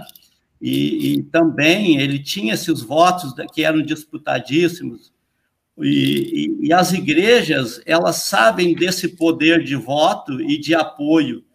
Então, a, o, o Bolsonaro precisa também politicamente desse apoio. como eu falei antes, Vamos supor que hoje 50% no Brasil sejam evangélicos, isso é um voto ideológico cego. É, na igreja, eu, eu, vi isso dentro da IURD, é, o Edir Macedo tentou fazer um partido político, eles estavam é, captando assinaturas para é, aquele limite mínimo para fazer um partido político. Só que depois ele abandonou a ideia, porque eu, ele, de repente, ele pensou assim, que eles são muito estrategistas, é muito melhor eu ter, é, um, um, pegar um partido nanico e, e, jogar um candidato dentro, e, e, e, nós temos o voto garantido, eu não preciso de uma sigla para, caso haja algum problema, ele se queimar. É, e, isso não é novidade, né? O, o prefeito Crivella, no Rio de Janeiro, ele é da Igreja Universal, é apoiado, aí entra as brigas, né, o armagedom midiático, né, ele é apoiado pela Record. E odiado pela TV Globo. Então, são, é, é, o, o, problema ele é macro e, e, e ele está muito permeado de interesses. Né? Então, isso aí é um, é, é, um, é como eu falei antes, são vários campos que atravessam, né, que aparecem dentro dessas igrejas quando tu vai pesquisá-la.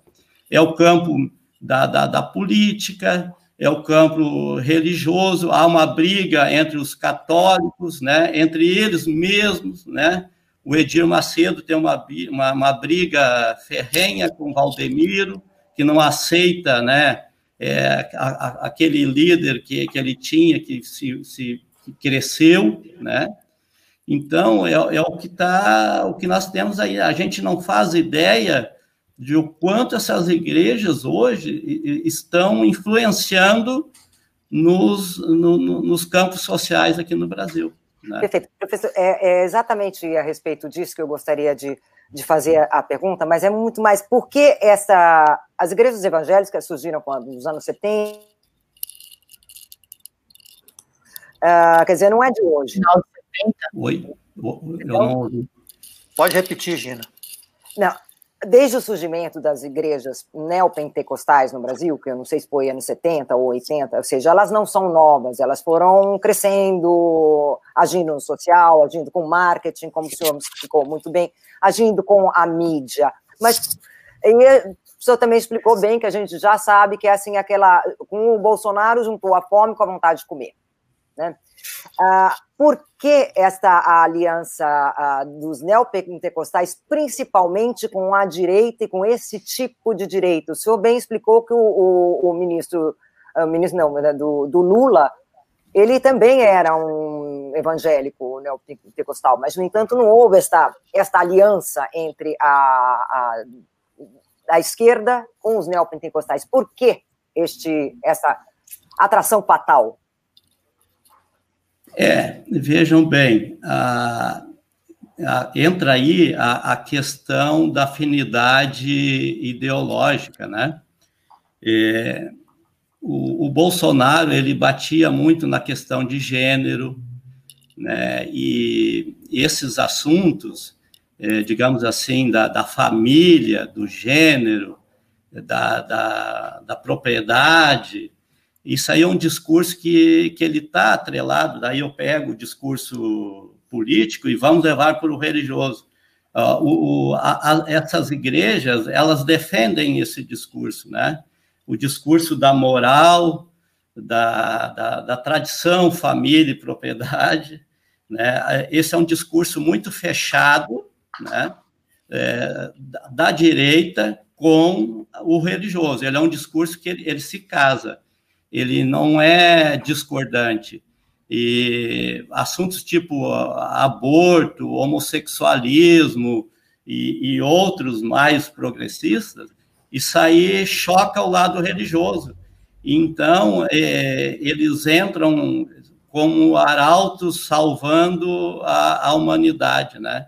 Então, é, é, nesse ponto os discursos eles convergem para o mesmo objetivo. E, e eu falo com, muito, com muitos evangélicos, eles são bolsonaros, né, ferrenhos.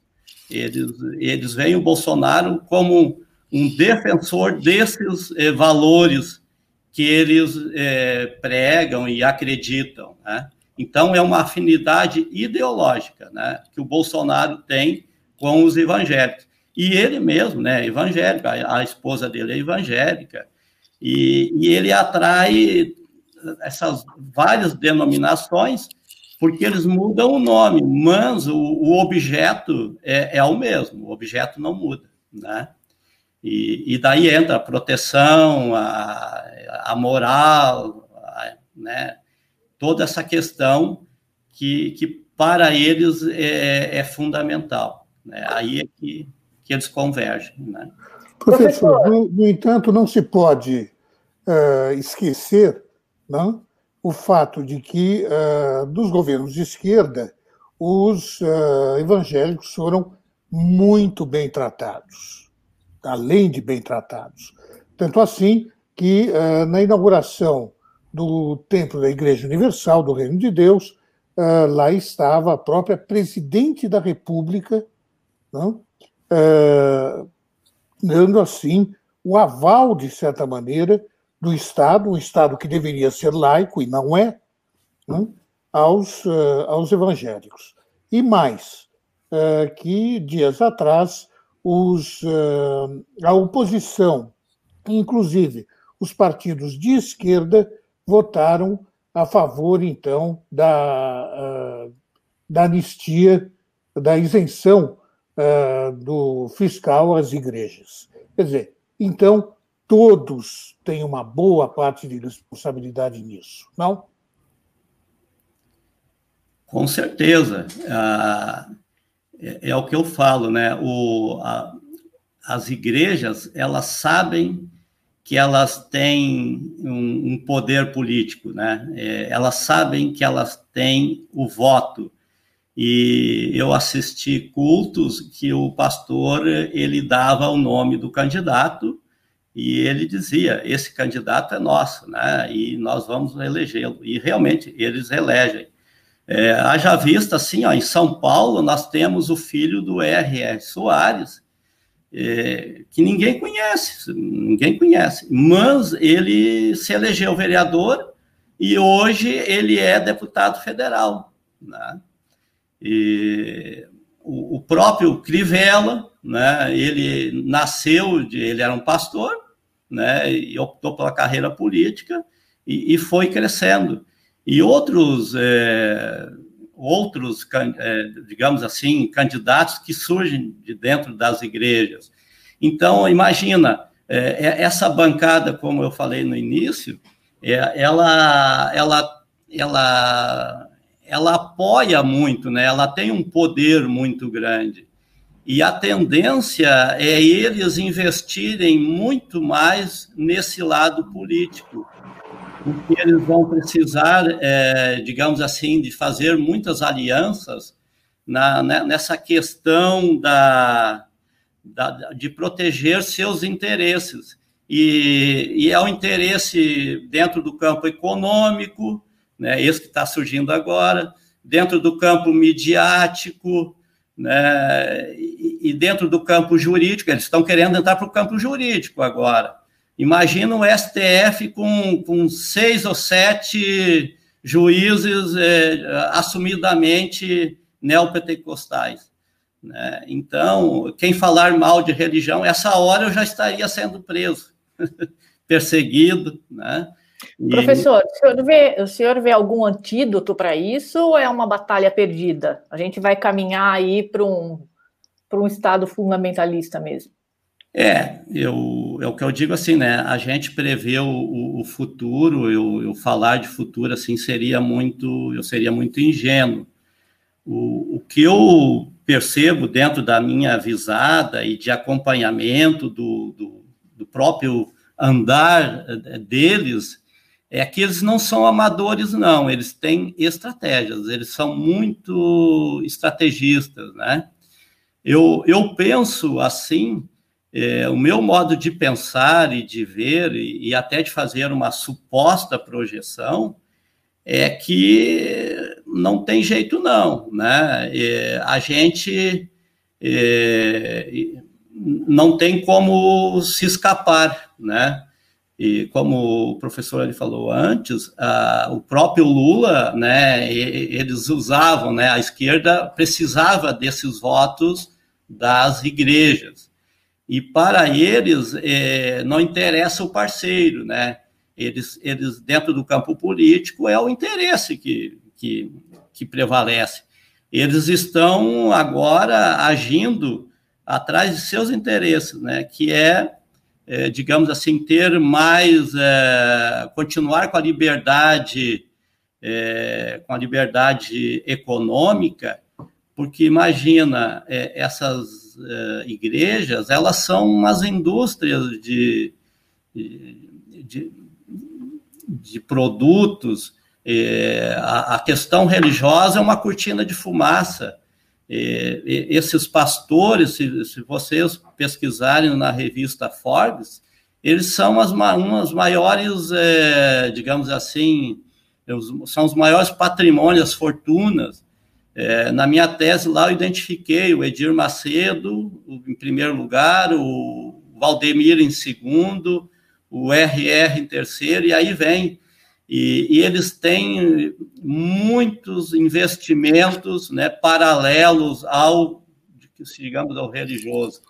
E, e agora, para não, não é só dentro do fenômeno também neopentecostal, nós tivemos aí o caso do, do João do João de Deus em Abadiânia, né, que ele era vinculado ao espiritismo.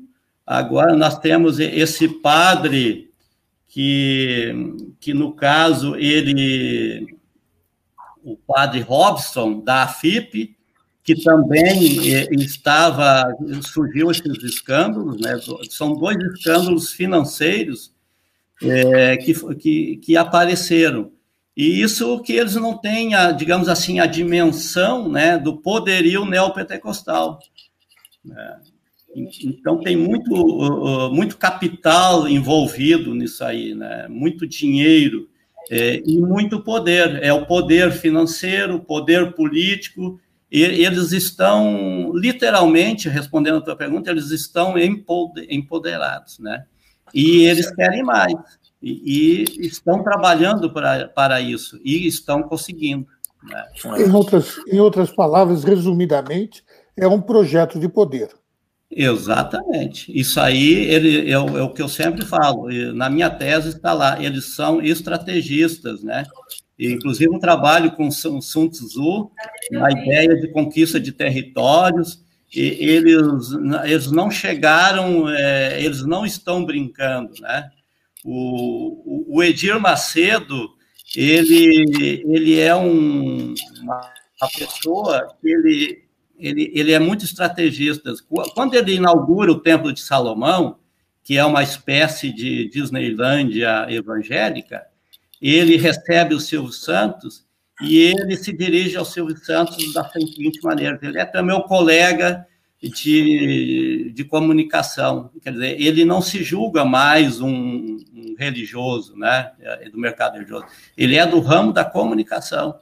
E ele sabia que a, a, televisão, o rádio, daria esse poder a ele. Né? Ele teria Profe... Tá, professor, é, é, a gente está meio no limite aqui, desculpa por interromper, é porque a gente tem um convidado aí já aguardando, e eu queria que a gente deixasse formulado já uma, um retorno do senhor, porque é, essa discussão em Angola tem outro rumo, que é absolutamente distinto do Brasil. Lá você tem crimes já praticamente comprovados, você tem umas práticas reprovadas pelo governo, a igreja está praticamente sendo expulsa de lá. É, e se eu puder a gente agendar com o senhor uma nova oportunidade para que a gente continuar, porque o assunto realmente é muito, é muito polêmico e instiga bastante é, a curiosidade e, as perguntas da gente. Aí eu, de qualquer maneira, agradeço ao senhor pela participação e pelos esclarecimentos que foram muito, muito bons.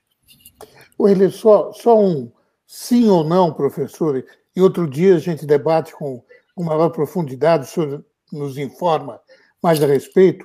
Uh, as igrejas evangélicas, as neopentecostais, têm uh, entrada nas Forças Armadas? Tem. Tem. Ah, você, como o Milton censurou, ele foi, ele foi lacônico, foi conciso. Tem.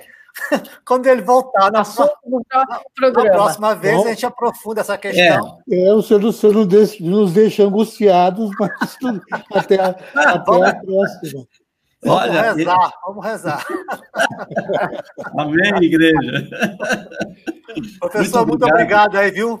Muito bom. Eu que agradeço a oportunidade e, se precisar, minha humilde participação, né, eu estou muito, aí disponível. Muito valorosa, muito obrigado. Obrigada, professor. Olha, enquanto a, enquanto a Andréia põe o, o cientista Fernando é, Guimarães aí, era bom só anunciar que o capitão Jair Bolsonaro anunciou agora em Brasília, aqui pelas suas redes, que extinguiu o programa Renda Brasil. Não, desistiu de clonar o Bolsa Família e reafirmou que o Bolsa Família continuará com esse nome e com os benefícios que tem. Ficou muito contrariado com pessoas da equipe econômica sugerindo corte de aposentadorias para compor o dinheiro da Renda Brasil. Isso aí, obviamente, depois de ter copiado Minha Casa Minha Vida, que rebatizou com outro nome, agora não sei se, se é um constrangimento tardio, eu não acredito nisso, é, mas é uma situação que deixa muito, muito precária a situação de Paulo Guedes no, no governo. Porque ele já vem acumulando derrotas, tem perda de prestígio, é, dentro do governo, no trânsito interno. Assim, ele tentou a capitalização, foi desautorizado, ele tentou a CPMF, foi desautorizado, agora ele é, tentou a privatização do Fundo de Garantia por Tempo de Serviço, também foi desautorizado, enfim. É, fica e agora de... queria congelar por dois anos salário de é, aposentado. É, salário de aposentado para bancar o renda. É, porque fica até difícil você, é, de, com tantos dissabores, tantos revés, com tanto, vamos dizer, é, desânimo por porque a, a, concepção econômica do Paulo Guedes e da sua equipe não é essa que está que a, que a circunstância está exigindo, então fica meio improvável você apostar numa longa permanência do ministro Paulo Guedes. E, em, em paralelo a isso, você tem uma movimentação ali de um ministro, Rogério Marinho, que tem bom trânsito político, que facilitou nessa interlocução via Centrão, que faz uma espécie de antagonismo rotineiro, cotidiano a Paulo Guedes dentro do governo. Então é mais um grande revés a Paulo Guedes, que é, fica aí mais ou menos com essas decisões recentes que eu acabei de rememorar de cabeça algumas, também não entregou muita coisa, não entregou déficit zero, não privatizou nenhuma empresa, não que eu concorde com essas teses, mas foi o que ele prometeu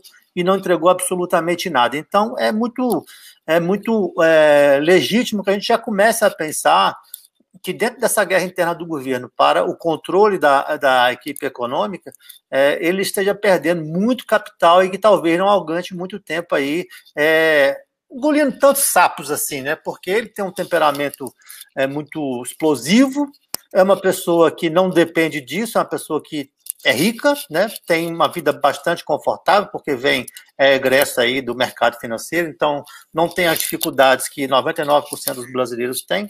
Então é meio difícil apostar numa permanência mais duradoura. Não sei o que vocês acham sobre isso. É, eu, é, é, eu acho que só não está ganhando porque o Bolsonaro está pensando em 22. Se não fosse a reeleição, o Guedes ia nadar de braçada. Mas, uh, Mali, inclusive, uh, agora há pouco, uh, em vídeo nas redes sociais, o capitão Bolsonaro ameaçou com cartão vermelho os integrantes da equipe econômica que defenderem medidas como corte de benefícios de aposentados e deficientes, que foram medidas, então, propostas para que este projeto Renda Brasil fosse, fosse para frente. Então, é mais uma vez o presidente da República vem a público para criticar o, o Paulo Guedes e para dizer que uh, essa deve ser a última vez, na próxima o senhor vai embora. Só que ele já disse então, isso. Então, antes da gente começar, vamos, vamos dar boa, várias vezes. Boas-vindas, né? Mas também antes disso daí, gente, vamos pedir like, vamos dar uma likeada aí agradecer muito o super stick da Eric e da Joyce né, que estão ajudando a gente, doando aqui para a gente. Muito obrigada, desculpa a interrupção. Ok. Bom, então, o doutor Fernando já está aí. Para, muito obrigado por ter vindo, por atender nosso convite. Não sei se o acompanhou esse, esse, essa fração de, de conversa agora, que diz respeito à vulnerabilidade do Paulo Guedes na equipe. Uhum. Que, se uma eventual saída, que já foi considerada em outras oportunidades, por conta de reveses semelhantes, é, significaria aí verdadeiramente uma guinada populista do capitão Jair Bolsonaro? Acompanhei, sim. É, bom dia a todos. Prazer. Bom dia. E, bom e dia, acho professor. Que, acho que a tendência do, do, do Bolsonaro daqui até 22 é, é, abraçar, sim, cada vez mais o, o viés populista.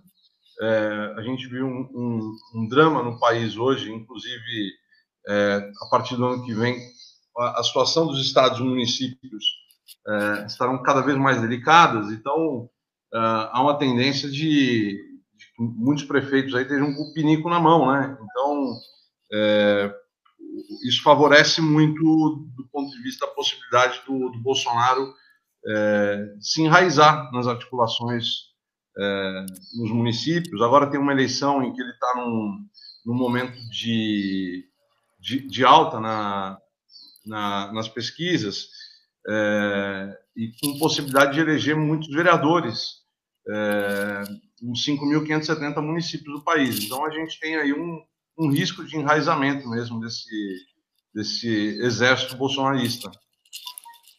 Doutor Fernando, eu tenho uma dúvida em relação a essa, essa, essa pontuação que o senhor fez agora.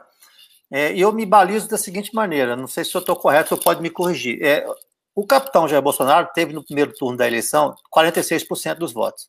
No segundo turno, 55%. Esses 46% me sugerem que ele é mais enraizado, ele é mais próximo ideologicamente de uma convicção das pessoas na preferência por ele. É, hoje ele tem 37, 38, conforme a pesquisa. Quer dizer, eu, eu sempre tenho a baliza dos 46 do primeiro turno. O senhor acha que esses esse crescimento ou essa retomada se deve em função do quê? Não, então, o, o Bolsonaro teve, teve 46% dos votantes, né? Agora, nessas pesquisas aqui, é, a gente tem que considerar que tem é, brancos, nulos, se a gente tirar o, o, o, o voto, apenas o voto válido, o Bolsonaro vai ficar mais ou menos próximo do, do que ele teve. É, 39, que... 39. Como? 39%, 39 do total da, da população. 39% do total da população. Eu acho que o, o Bolsonaro ele tem aí uma, uma fatia que, que é o que a gente chama do bolsonarismo raiz, que, que vem construído antes da facada. É, acho que ele conseguiu chegar ali numa, numa, numa massa crítica de, de, de apoiadores que, que deram essa, muito conforto para ele nessa pauta moral. É, e aí depois, quando ele vem na, na presidência da República, eu acho que ele avança muito agora na questão é, da Covid, desse discurso populista, e esse momento que ele surfa com, o auxílio emergencial, mas acho que também está faltando uma, uma melhor organização das oposições para conseguir fazer esse enfrentamento. É, eu acho que falta, é, primeiro, as oposições elas é, terem, terem um, apresentarem um, um plano para o país, uma alternativa clara é, e, e, e, conseguir percorrer o país com, com, com uma ideia que possa ser traduzida para a população como, como uma alternativa, não apenas como, como a crítica natural que nós necessariamente temos que fazer, porque ele tem uma agenda anticivilizatória. Agora, é, nós temos que parar também com o tiroteio, porque se a gente, você citou que o Bolsonaro teve 46%, se a gente pegar a média de todos os presidentes eleitos de 1994 até hoje, é, eles tiveram no primeiro turno, em média, 48,5% dos votos, ou seja, tem um, uma, uma certa inércia que, que leva quem é presidente da República a ser reeleito, todos foram, e, e, e faz com que aquele que ganhe, ganhe muito próximo de ganhar no primeiro turno. Ou seja, essa ideia que romântica de que a gente vai é, se estapear até lá no campo da oposição e no segundo turno a gente faz um palanque, todo mundo se abraçando e que a gente é, ganha a eleição, isso não é assim que funciona. É, nós temos que conduzir agora 21 e 22 é, com um diálogo com, com, a sociedade, parar com essa coisa de tiroteio dentro do, do, do campo democrático e talvez estrategicamente o que a gente precise é compor é, não uma frente ampla, porque isso também é, o, o, nome ou, ou talvez a direção que essa frente vai apresentar, ela não agrade todos os setores, é, todos os eleitores. Então a gente tem talvez que desenhar duas ou três frentes amplas, ou seja, uma frente ampla que pegue ali a, a o campo da, da esquerda até, até, a, até o centro, ou até a centro-esquerda, uma que pegue da centro-esquerda até a centro-direita e talvez uma do centro à centro-direita. E essas três frentes, frentes amplas apresentarem projeto para o país, rodarem o país e, e, e, não, e não ficarem desperdiçando tiro entre si. Aí, no segundo turno, a gente tem condição de ter é, esses três nomes fortes é, é, se compondo para virar eleição. Se a gente entrar fragmentado com dez nomes com, e, e, se atirando, não tem como, como conseguir evitar uma reeleição. Uhum. É, professora, eu... tenho uma, uma pergunta. É, a gente está vendo que o, o Bolsonaro partiu para o populismo, está em guerra com o Guedes. A minha, a minha dúvida é: se ele rifar o Guedes em nome da reeleição, como é que fica a, o mercado financeiro e quem realmente banca o Bolsonaro? O senhor acha que, mesmo rifando o Guedes, ele pode se reeleger?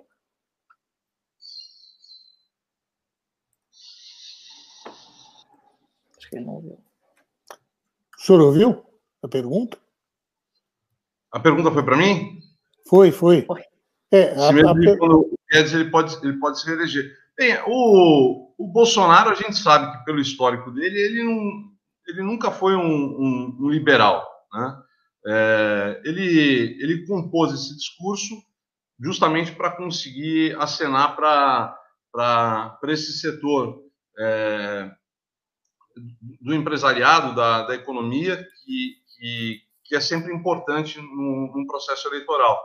Agora, é, eu acho que ele tem, talvez, uma, uma tendência muito maior de abraçar um campo de um discurso populista. É, é, eu acho que essa guinada ele pode fazer e pode ter, inclusive, é, o conforto de, de, um governo tão militarizado é, fortalecer esse discurso um pouco mais nacional, coisa que ele não fez até agora, né? Quer dizer, a, o nacionalismo que ele apresenta é muito mais um nacionalismo é, de joelhos, né? A, aos Estados Unidos, mas eu, eu vejo que que ele vai governar, e até hoje ele não governou em função de um, de um plano, um projeto de, de país, ele nunca apresentou isso, não tem programa de governo, ele vai muito a, a, a, a mercê aí dos, dos interesses. Eu acredito que no limite do, do, que, do que o governo federal possa fazer, inclusive o governo que tem é, no limite prerrogativo, inclusive de, de imprimir recursos, essa coisa toda, eu acho que o,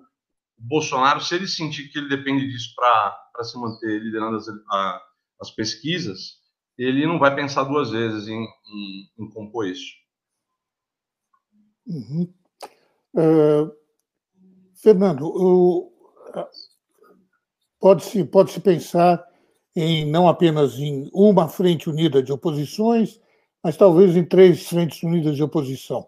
Uh, acontece que uh, nós uh, já assistimos a esse filme em alguns momentos. Uh, havia um momento em que se falava muito do, da probabilidade, da possibilidade de impeachment do capitão Bolsonaro. Ali, então, uh, vamos formar uma frente unida em torno da questão do impeachment. Nem assim se conseguiu uma unidade da, das oposições.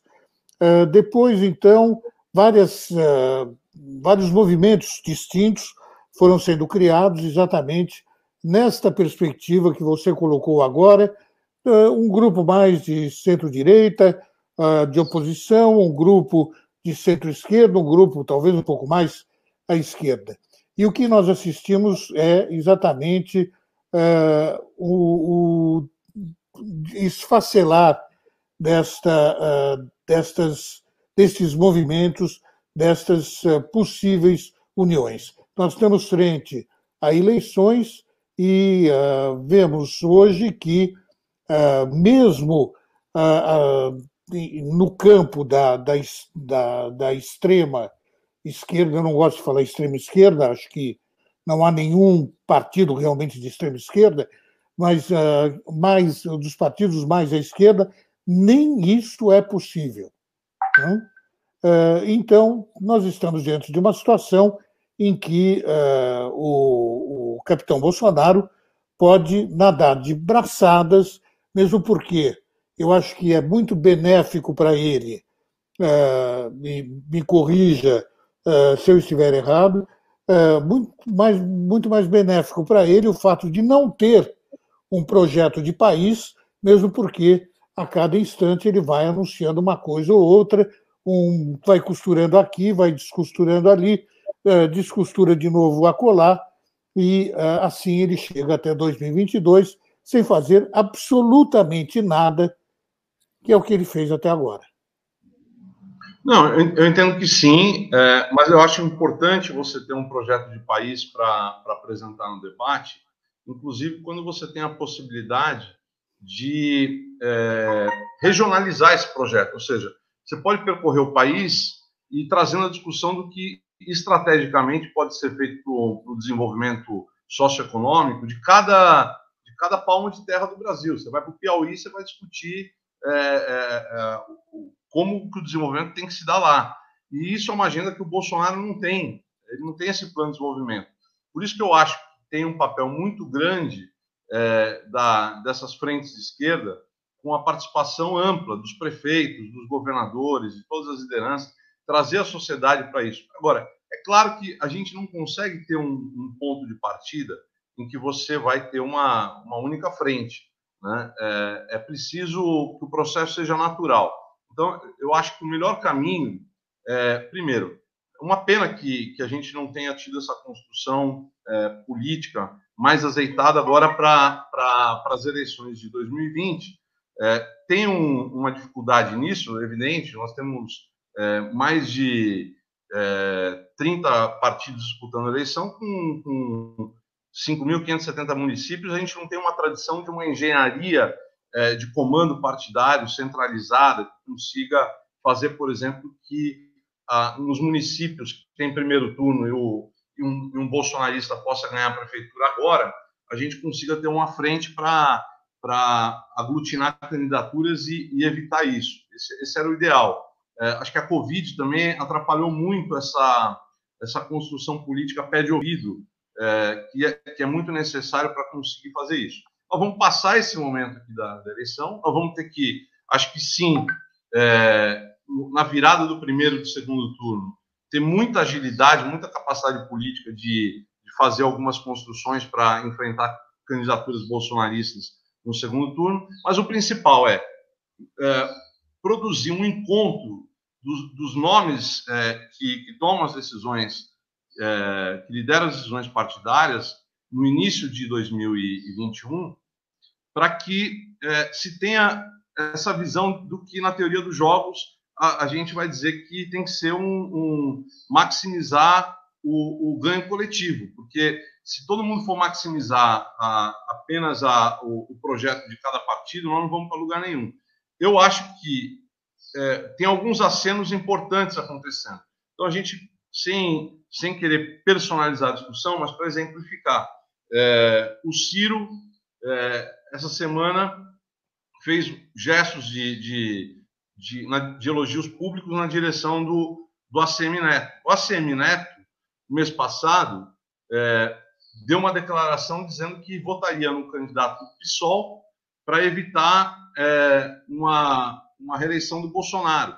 Ou seja, eu acho que começa a ter um, um cenário de que a gente consegue é, não repetir aquele, a, a, aquele roteiro que a gente tem na história do, da política brasileira, que tem sido é, de eterno tiroteio, né? como foi a história do PT e PSDB, essa coisa toda, que, que contribui muito para a gente ter chegado é, onde nós chegamos.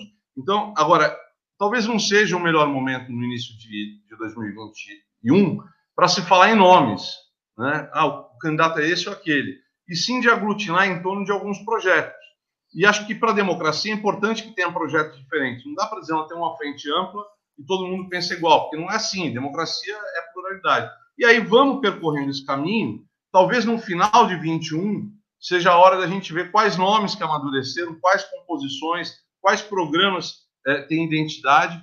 E aí a gente colocar o, o, os pés a partir de de novembro de 21 ou de janeiro de 22 com uma, uma, uma clareza de, de, de, ter aí pelo menos uns dois ou três nomes muito fortes, consolidados, para fazer enfrentamento ao Bolsonaro. Eu acho que isso me parece o, o, o, mais racional. A política a gente sabe que, que tradicionalmente não é assim que, que se desenham as coisas, mas acho que a gente tem um cenário atípico e, e a gente pode conseguir construir isso a partir da necessidade. Ô, Fernando, eu queria com você uma abordagem mais conceitual em relação à democracia, porque muito se discute se ela está abalada, debilitada, comprometida, ameaçada, enfim, os adjetivos são abundantes. É, diante do funcionamento das coisas atuais e das investidas que são inegáveis contra a democracia, como é que você qualificaria a nossa democracia. É, eu hoje. acho que a gente tá, vive um momento hoje de uma, de uma democracia pálida, porque é, nós estamos falando de uma, de uma democracia hoje que ela se baseia na formalidade, né? portanto, as instituições uhum. estão funcionando, nós temos é, as eleições asseguradas, temos liberdade de imprensa, é, mas, ao mesmo tempo, o, o, toda a construção do processo democrático que, que, que desde a da Constituição de 88, desde a da saída da, do regime militar em 85, é, é, empresarial militar, acho que esse processo de avanço, é, ele, ele passou a, ter agora um, um, momento de retrocesso. Isso é, eu caracterizaria muito na relação da, da participação da sociedade no exercício do poder. Então, a gente tem cada vez é, menos a, o, essa representação. Você pega o Conselho da Amazônia, da Amazônia por exemplo, é, os próprios governadores da Amazônia não fazem parte. Né? Você não tem a FUNAI no Conselho Nacional da Amazônia. A, você não tem organizações da sociedade civil. Você tem lá 17 militares fazendo parte do Conselho. Então, é, esse tipo de retrocesso, é, além do, do, dessa normalização que se vê é, no discurso de, de redução do, do, dos direitos das minorias e, e, essa tentativa de conceituar a democracia como a vontade da maioria, esquecendo que ela, é, ela só se dá quando ela garante é, todos os direitos é, da minoria. Então, a gente tem aí uma, uma fragilização das instituições, né, uma, um, um processo que não é a, o fim da democracia, como alguns consideram, através de um, de um golpe, de uma estética é, como a gente teve no passado. Mas ela se dá a cada dia e, e, e é um projeto contínuo. E se a gente olhar para as experiências de outros países, a gente percebe que é a partir do segundo governo, portanto, a partir da reeleição que legitima é, o discurso e o caminho apontado no primeiro governo, que a gente tem as mais sever, os mais severos retrocessos democráticos. É, portanto, a gente tem que, que se cuidar muito, porque se o Bolsonaro for reeleito, e a gente não pode mais cometer o erro de subestimar isso, é, aí nós vamos, eu diria que nós vamos ter saudades dos tempos que nós estamos vivendo nesse primeiro mandato. É duro falar isso, mas é, é, é muito sério. Por isso que eu, eu, eu acho que nós precisamos mobilizar a sociedade, nós precisamos, é, é, primeiro, para que a gente faça, a, a gente possa reverter isso é, no campo do diálogo. É, imaginar que esse é um processo que a gente vai construir só por acordos políticos de bastidores, esse é um grave equívoco. Nós precisamos, é, é, nós precisamos fazer com que setores da sociedade que tradicionalmente os partidos perderam a, a, a relação, é, e, e, mesmo os setores da sociedade, que muitas vezes a gente é, vê hoje com política de cancelamento, com um, um certo pedestal que setores progressistas é, se colocam no diálogo, eu acho que nós vamos precisar repensar ah, ah, essa composição desse, desse discurso, buscar aproximação, principalmente com o setor evangélico, que é uma fatia muito expressiva do país hoje, é, e com setores, por exemplo, é, de profissionais da, das forças de segurança, eu acho que nós vamos ter que buscar um diálogo fora daquilo que é a zona de conforto tradicional, por exemplo, do, do, do campo da esquerda.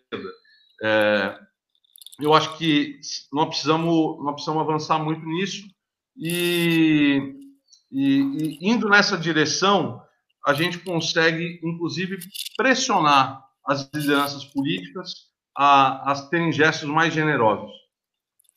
Ô, Fernando, ah, posso?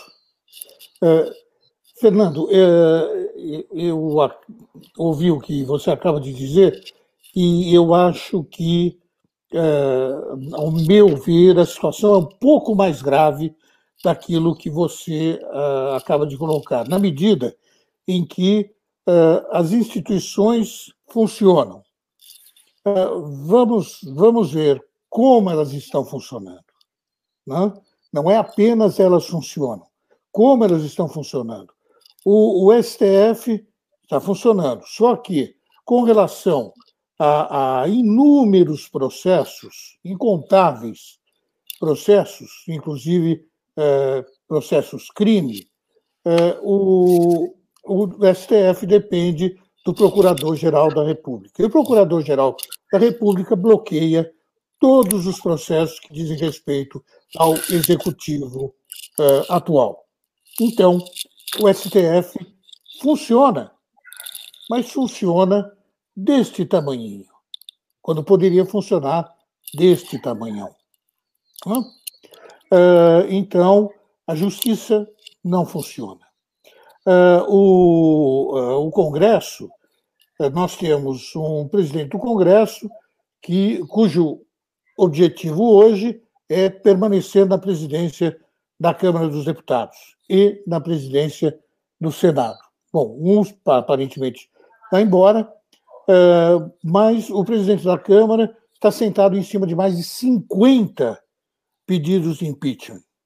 Não? Uh, e ele, ele vem a público dizer: uh, eu não vejo nenhum crime cometido uh, pelo capitão Bolsonaro que justifique a, a abertura de um processo. Não é que, que justifique o impeachment, não. Que, que justifique o, a abertura de um procedimento. Não?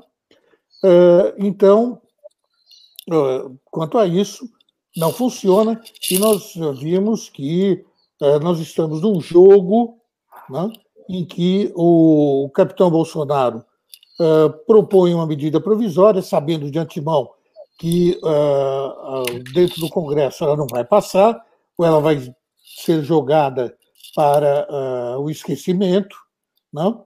E, por outro lado, nós vimos agora com essa questão da, da a questão fiscal das, das igrejas, uh, um, jogo uh, cínico entre o executivo e o legislativo. Então, o legislativo funciona? Não, não funciona. Ou funciona desse tamanhinho também. Então, eu acho que as nossas instituições estão gravemente doentes gravemente. Minha opinião é que essa situação, de fato, uh, se chama uma ditadura insidiosa ou uma democracia extremamente fragilizada, uma pseudo-democracia. Queria que você comentasse. Eu posso, posso botar dois argumentos, Fernando, até para é, é, você incluir no seu comentário, porque, embora não tenha nenhum tipo de ação penal contra o presidente por parte da PGF, a gente sabe disso, e essa blindagem é verdadeira, mas é só relembrar que há duas semanas, por exemplo, o Supremo, que o, o Blades que funciona pequeno, ele acabou de desautorizar com muita veemência um dossiê antifascista ele desfez um decreto pelo qual a ABIN teria acesso a dados pessoais do cidadão. Então, independente de quem seja lá, quem bata na porta do Supremo, eu tenho, eu tenho a plena convicção de que o Supremo sim está sendo, está dando os freios antidemocráticos necessários. Não, eu concordo, concordo com você, Panucci. assim, é evidente que, que, hoje a gente não tem uma, uma PGR no Brasil. Isso acho que é indiscutível. É, Além disso, nós temos que fortalecer e reconhecer o importante papel que o, tanto o STF quanto o Congresso Nacional vem desempenhando é, durante o, o, o, governo Bolsonaro. É, o, o, papel que a Câmara dos Deputados teve foi de grande protagonismo, no momento que o próprio governo não, não tem política, não tem direção, foi a Câmara dos Deputados que vem dado tom, eu acho que é, o Maia comprou briga, sim, em vários momentos e, e se posicionou. É, teve importância, aí principalmente aí nesse, nesse, primeiro, nesse primeiro ano, primeiro ano e meio de, de governo, para fazer o, o, os freios e contrapesos. É, agora, é evidente que é, quando o Maia diz que, que não tem crime de responsabilidade, é, ele está dizendo aquilo que, que um presidente da, da Câmara talvez tenha que dizer, é, na medida de que, se ele disser que tem, ele tem que abrir o processo. Né? Agora, se ele abrir o processo e, e, ele, e ele, melhor do que ninguém, tem a, a capacidade de, de fazer as contas e saber se esse processo tem condições ou não de, de prosperar, é, a gente sabe que o processo de impeachment, se você abre e você não aprova, você fortalece muito o, o mandatário. Então, seria um, um, um, grande erro colocar em votação um projeto desse não ser aprovado, até porque é, o impeachment ele é uma situação que ela, ele não, ela não pode ser banalizada, né? Você tem que utilizar ela em, em casos extremos. Quando você tem um presidente da República que provoca um grande genocídio no país, né? que, que cria todo um, um ambiente que leva a, a um descaso com, com, com as vidas humanas na maior pandemia, no momento mais grave da nossa história. Você tem é, nisso um, um, um, uma motivação que não é banalizada. Você tem uma, algo muito grave em cima da mesa. Agora, não basta você ter as condições técnicas, as condições legais do, do, num processo de impeachment, precisa ter políticas. É, Para ter as políticas, assim, a grande realidade é o seguinte: é, hoje o, o, Bolsonaro tem 37% de aprovação contra 34% de rejeição é, do governo. E, e, se você analisar todos os presidentes da República que, que sofreram impeachment, é, impeachments corretos ou não, mas eles estavam extremamente fragilizados.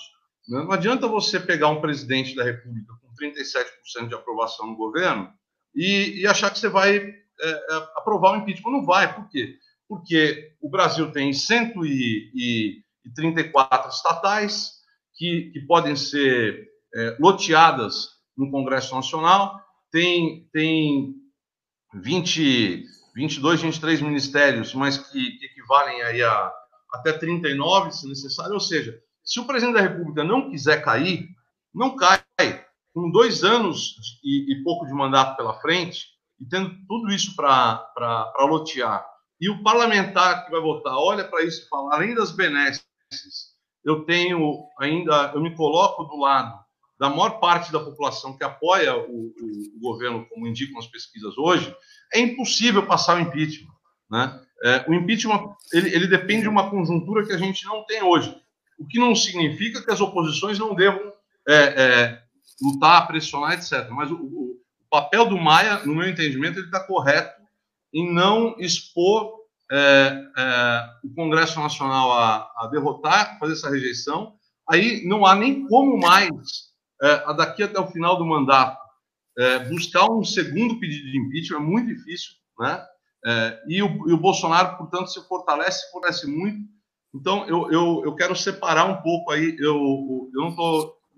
Acho que tem a questão do, do, do Maia está fazendo agora o, talvez o jogo para buscar uma reeleição. Isso é uma outra discussão que eu não quero entrar nela, porque aí eu acho que o, o, o Congresso tem a, o seu regimento e tem que, que, que agir da forma que, que, que, cabe. Mas o papel que ele cumpriu é importante, como o do STF, acho que foi fundamental. Nós temos que fortalecer as instituições, é claro que todas elas merecem críticas, têm que ser feitas, mas é, o que a gente tem para se agarrar hoje são os demais poderes para fazer o contraponto a, a, a essa política é, protofascista e anticivilizatória do Bolsonaro.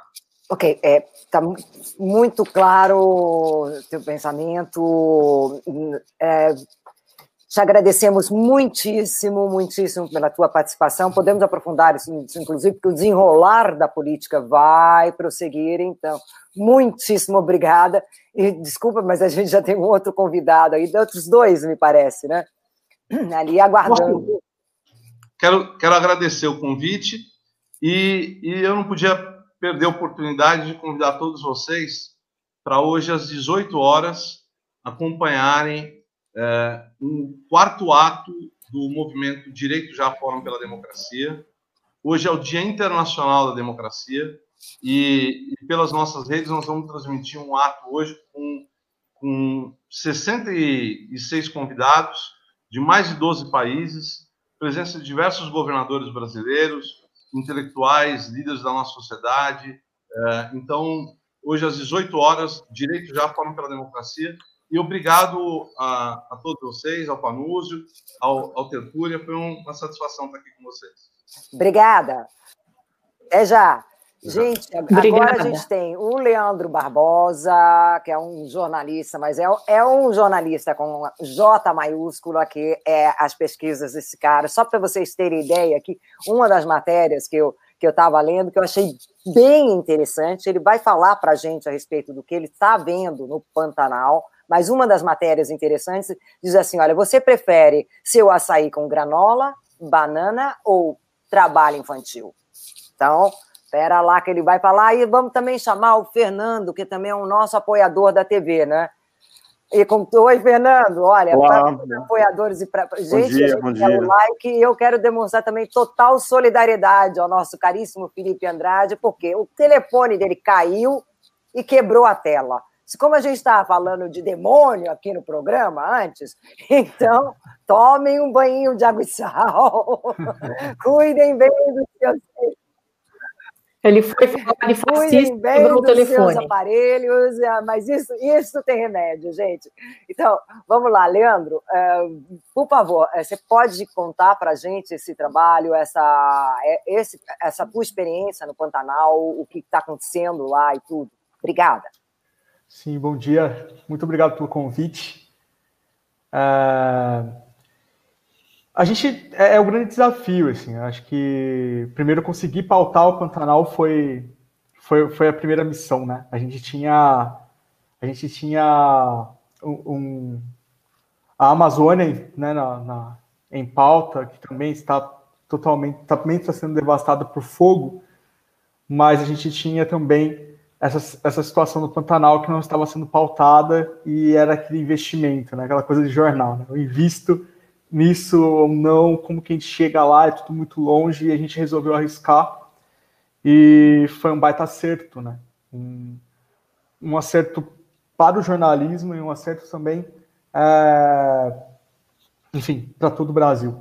Exatamente para demonstrar, para poder mostrar para as pessoas o que estava acontecendo em campo, né? A gente está vendo aí um Pantanal sendo dizimado pelo fogo, já são é, mais de 2 milhões e meio de hectares né, queimados, e agora a gente tem a notícia de investigações que, que já trazem a possibilidade de ter sido mais um dia do fogo, né, que, que fazendeiros tenham atacado fogo, pelo menos no Mato Grosso do Sul, para transformar a área preservada em pasto. Então a gente está vendo uma ação bem arquitetada para que as áreas preservadas do Brasil não fiquem em pé. E conseguir mostrar, né, conseguir dar, fazer com que isso se, tor se tornasse pauta para todos foi uma coisa, foi um grande feito, não só meu, como de outras pessoas que participaram desse processo. É, um grupo de jovens indígenas que fez toda a diferença nas redes sociais, é, que fez com que a gente conseguisse alcançar o mundo é, falando do Pantanal, né, falando dos bichos que estão sendo queimados, falando da, da, da, da flora que está sendo destruída. De, por mais que a gente fale, é, hoje teve até um, um, jornalista negacionista que, que falou que eu estava fazendo muito barulho, dizendo que dificilmente, é, dizendo que uma chuva resolveria a situação como aconteceu em outros países, como a Tanzânia, que foi a foto que ele usou. É, mas a grande questão é que nem chuva está tendo. Né? Então, a gente tá, o Pantanal está vivendo a pior seca da, dos últimos 47 anos, e o que faz com que esse fogo também ganhe força nesse processo todo de destruição. É, a gente está tentando literalmente pautar o mundo a respeito do que está acontecendo no Pantanal, muito com a ideia de de como que a gente vai conseguir trabalhar, como que a gente vai conseguir pressionar o governo em relação ao que está acontecendo com as questões ambientais no país. Então, a, a fazer um trabalho em redes sociais foi o primeiro ponto, o primeiro passo que a gente que a gente encontrou, que a gente tinha em mãos, na verdade, a gente não tinha muito em mãos, a gente não tinha como fazer uma total diferença no que no que a gente gostaria de fato mas a gente tinha a possibilidade de, de mostrar o que estava acontecendo. E a gente acabou ajudando outras organizações, outras pessoas com materiais, com, com imagens, e a gente fez todo o trabalho que a gente tem feito hoje. Tanto é que uh, o assunto Pantanal, pelo menos no Twitter, ele ficou em quarto lugar mais comentado no mundo. Então esse tem sido o trabalho que a gente tem realizado, assim, basicamente.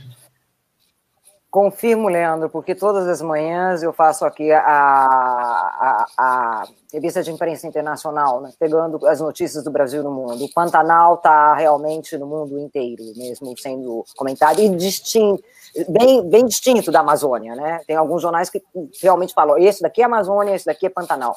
Né?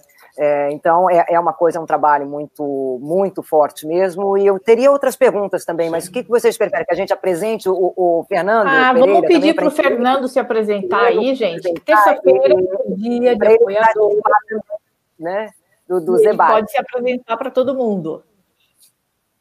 Bom, é, bom dia a todos. É, me chamo Fernando Pereira, eu tenho 43 anos, moro aqui em Campinas e sou oficial de justiça. Porém, hoje é meu último dia de férias, então eu estou curtindo minha, meu último dia de férias com vocês. Perfeito. Você vai participar do debate, né? Ah. Tudo bem. então, lá, gente. Alguém, eu teria já uma pergunta para o Leandro, né? Leandro, é, é, nesse trabalho todo, vocês contam com, com, com incentivos ou com doações de, de ONGs internacionais? É, na verdade, o nosso, o nosso trabalho tem sido muito conseguir cooperar com organizações que estão atuando é, à frente desse trabalho, porque a gente não é uma organização, né? Eu sou um comunicador, sou um jornalista e eu, nosso, o meu papel, na verdade, foi, foi tentar usar a força que eu, que eu tinha como, como repórter para tentar pautar essas pessoas. Então, essas organizações têm suas vaquinhas, né? E a gente tem é, co cooperado também, junto com o alcance que a gente conseguiu ter, divulgando a, as vaquinhas dessas organizações. Então, tem a Ampara, que tem feito o atendimento, que tem o atendimento dos bichos em situação de enfim, feridos, né, queimados. É, tem a WWF, tem a SOS Pantanal, são diversas organizações atuando em diferentes frentes, é, tanto no Mato Grosso do Sul quanto no Mato Grosso. É, eu queria saber se, é, pelo que você viu, né, a situação do, do Pantanal hoje, com as queimadas, ela é muito pior do que em anos anteriores ou não? Sim, acho que é isso. Os próprios pesquisadores estão dizendo, os próprios pantaneiros estão dizendo, a destruição ela, ela foi muito é a, é a pior, né? A pior queimada da história do bioma, assim. Já teve uma queimada muito grande, uh, só que essa ainda, essa já é considerada a pior. Né? Então, a gente está falando aí de... Existe... Algumas pessoas falam alguns, alguns números, assim, alguns jornais têm, têm trazido números, uh, mas um deles que já dá uma dimensão para a gente é como se fossem 12 cidades de São Paulo totalmente dizimadas pelo fogo. Então, a gente tem uma grande área é, uma grande extensão de área verde totalmente destruída, né, na, no, na maior área úmida do planeta. É interessante quando a gente fala de Pantanal, a gente está falando de algumas coisas que são muito específicas do bioma. Né? A gente está falando da maior área úmida do planeta, da, da maior diversidade de mamíferos do planeta, do território, do, maior, do território com maior incidência de onças do mundo. Então a gente está vendo de ser destruído o, um bioma importantíssimo. Né? Ele não é o mais biodiverso, né? a gente tem a Mata Atlântica, tem a Amazônia, mas ele tem o seu diferencial em toda essa estrutura, né? em todo esse ciclo biológico. E a razão das queimadas, você começou a dizer, é, é a plantação, mas que tipo de, de plantação? Então, na verdade, a criação de gado é muito forte no Pantanal, assim, é um dos grandes pontos. Uh, o, que a PF disse, né, eu estou me baseando no que eles estão dizendo, não enfim, no, no, que eu penso. Então, o que a PF disse é que foi as queimadas, pelo menos nessa região do Mato Grosso do Sul, ela veio devido à ação de possíveis né, cinco fazendeiros para transformar de, de, fato a área de, de, de preservação em pasto. E pelo que foi dito pela perícia, no Mato Grosso, algumas situações ocorreram, né, um fogo foi criminal, por exemplo, na RPPN, que é a Reserva, reserva Particular do, Patrimônio Nacional, é, que é uma reserva do SESC, que é ele quem, quem dirige, né, ele quem coordena esse, esse lugar, e e ela foi queimada. A própria perícia viu que foi construída coisas ali na, ao, ao redor, próximo a, a, ao limite né, de cercas, exatamente para que o fogo consumisse parte dessa floresta, né, parte desse, desse, dessa reserva, para que também fosse transformada em pasto. É, outras situações que ocorreram no Mato Grosso foi o acidente de um carro, um carro que caiu numa das pontes da Transpantaneira e, e iniciou o fogo, além também da, da coleta de mel de abelhas selvagens, né, que as pessoas normalmente costumam colocar fogo próximo às árvores e esse fogo acabou perdendo o controle. É, eu queria pedir para a Andréia colocar no, no ponto um, um, vídeo que eu recebi hoje pela manhã. Está no, tá no ponto, Andréia? É, será que dá para você colocar no ar?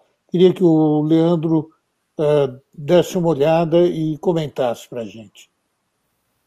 Vamos lá.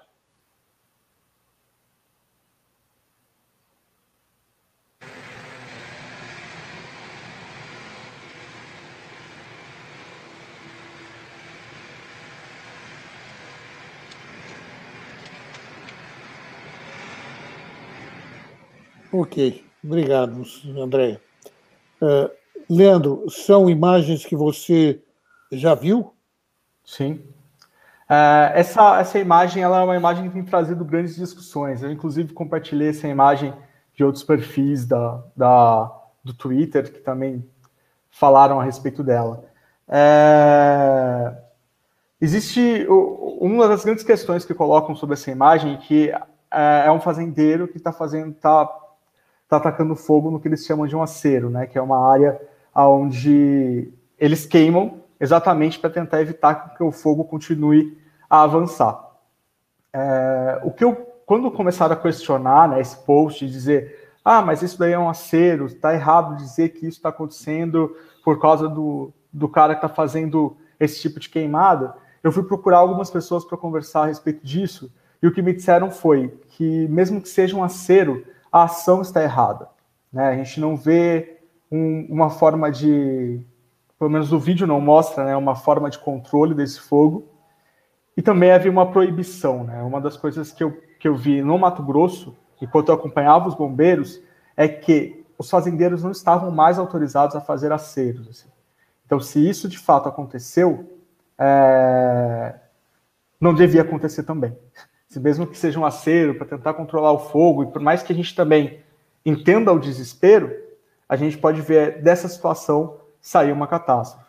A gente, quando eu digo que eu entendo de, de, de entender o desespero, é que a gente está falando aí de, enfim, o último boletim que eu recebi dos bombeiros no Mato Grosso, havia um, pouco mais de 140 brigadistas, né, juntando brigadistas do SESC, juntando é, Marinha que está lá, bombeiros, e ICMBio e IBAMA. Então, são pouquíssimas pessoas para lidar com, com o incêndio que está ocorrendo no Pantanal. Então, se os fazendeiros acabam fazendo esse tipo de ação para queimar pasto, ou seja o que for, sem um acompanhamento de acordo com a lei, e, e enfim, e toda uma área, tendo essa área né, bem protegida e controlada, também não deixa de ser um, uma questão crítica. Você disse que são cinco cinco fazendeiros que uh, causaram esse drama todo? No Mato Grosso do Sul, a, a PF disse que no Mato Grosso do Sul, cinco fazendeiros podem ter causado isso em pelo menos 25 mil hectares. Daí já... o, que, o que aconteceu com esses cinco fazendeiros?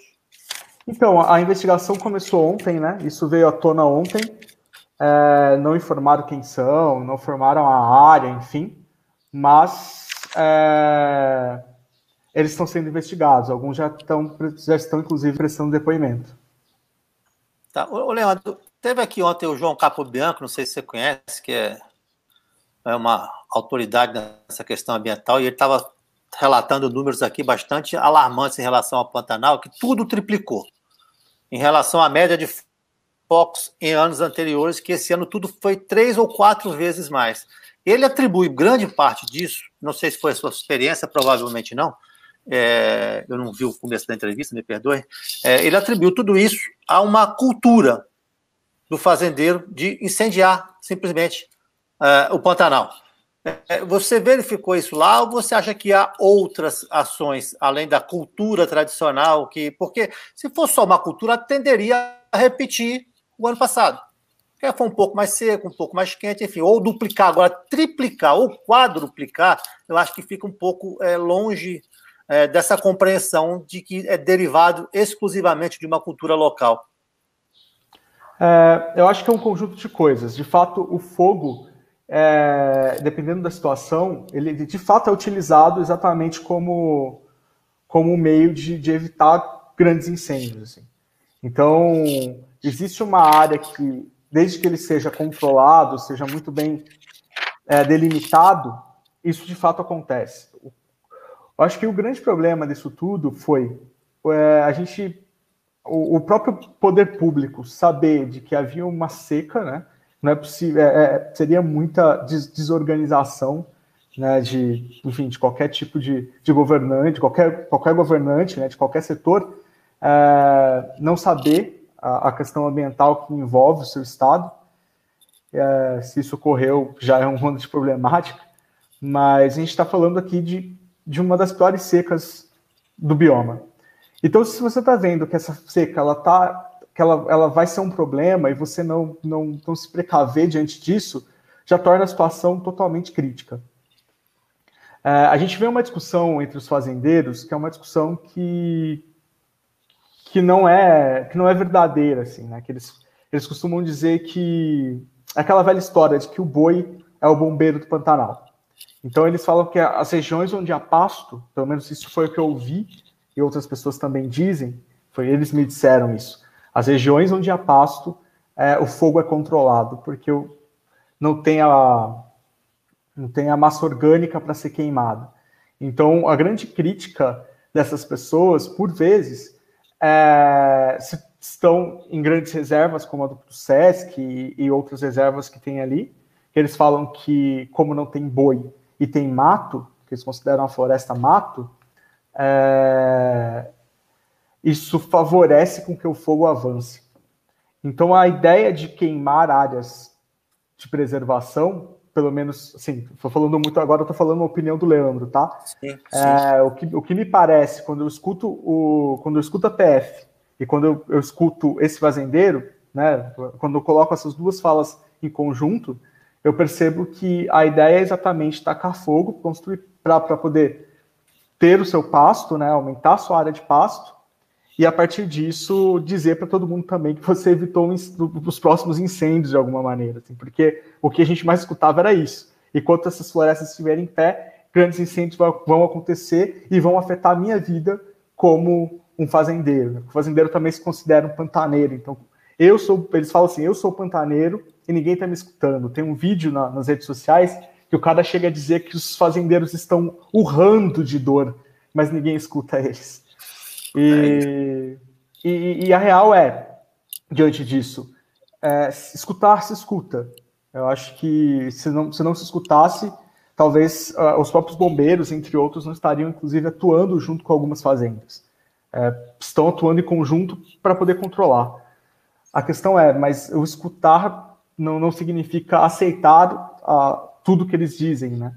Inclusive, botar fogo em tudo não é solução. Pera, pera aí, gente, dois segundinhos. Primeiro, Fernando, eu já é. já quero ouvir a tua pergunta, e teu comentário. Mas eu eh, tá no ponto a, a, matéria do Leandro, e aí eu gostaria de exibir, porque aí dá para a gente entender realmente o trabalho dele e, e nada melhor do que a gente ver mesmo, né? Vamos lá.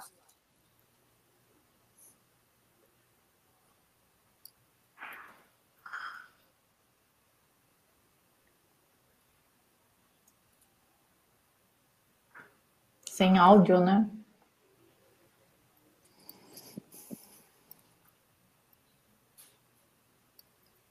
Dá para corrigir sem é, colocar o áudio, gente?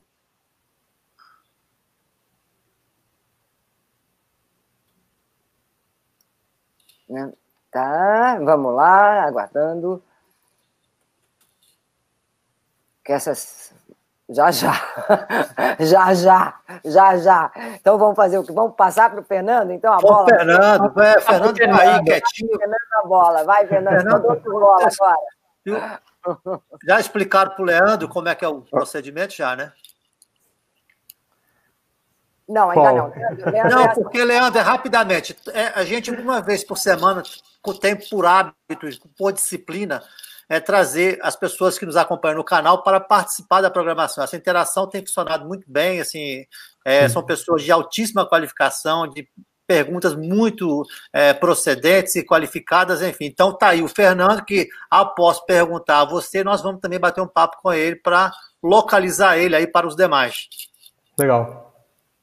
Tá certo, muito obrigado. Ô, Leandro, é impossível pensar essa queimada sem imaginar dentro desse contexto da política ou despolítica ambiental dessa atual gestão. Então, eu gostaria de saber como é que está a estrutura governamental para o combate ao incêndio e como um todo nos níveis municipal, federal, estadual, como é que está, é, é, como é que eles estão fazendo esse trabalho? Como é que está essa estrutura? Está boa? Está socateada? Como é que ela está? Eu acho que, como toda estrutura ambiental, há um sucateamento, assim, né?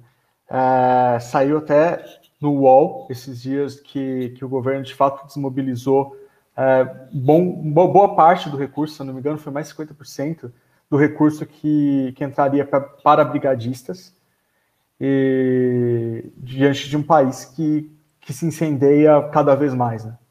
Então a gente, a gente tem esse desafio, assim, eu acho que é, existe é aquilo, assim, é, uma das coisas, uma coisa interessante nessa sua pergunta é, por exemplo, uma, uma, uma ambientalista, enfim, eu não sei dizer qual a formação dela agora, mas que ela atua em, na ONU, em diversos lugares, ela estava ajudando, por exemplo, o Mato Grosso a pensar a questão climática e ajudando eles a pensar no que poderia, é, em ações que poderiam evitar grandes catástrofes ambientais no Pantanal.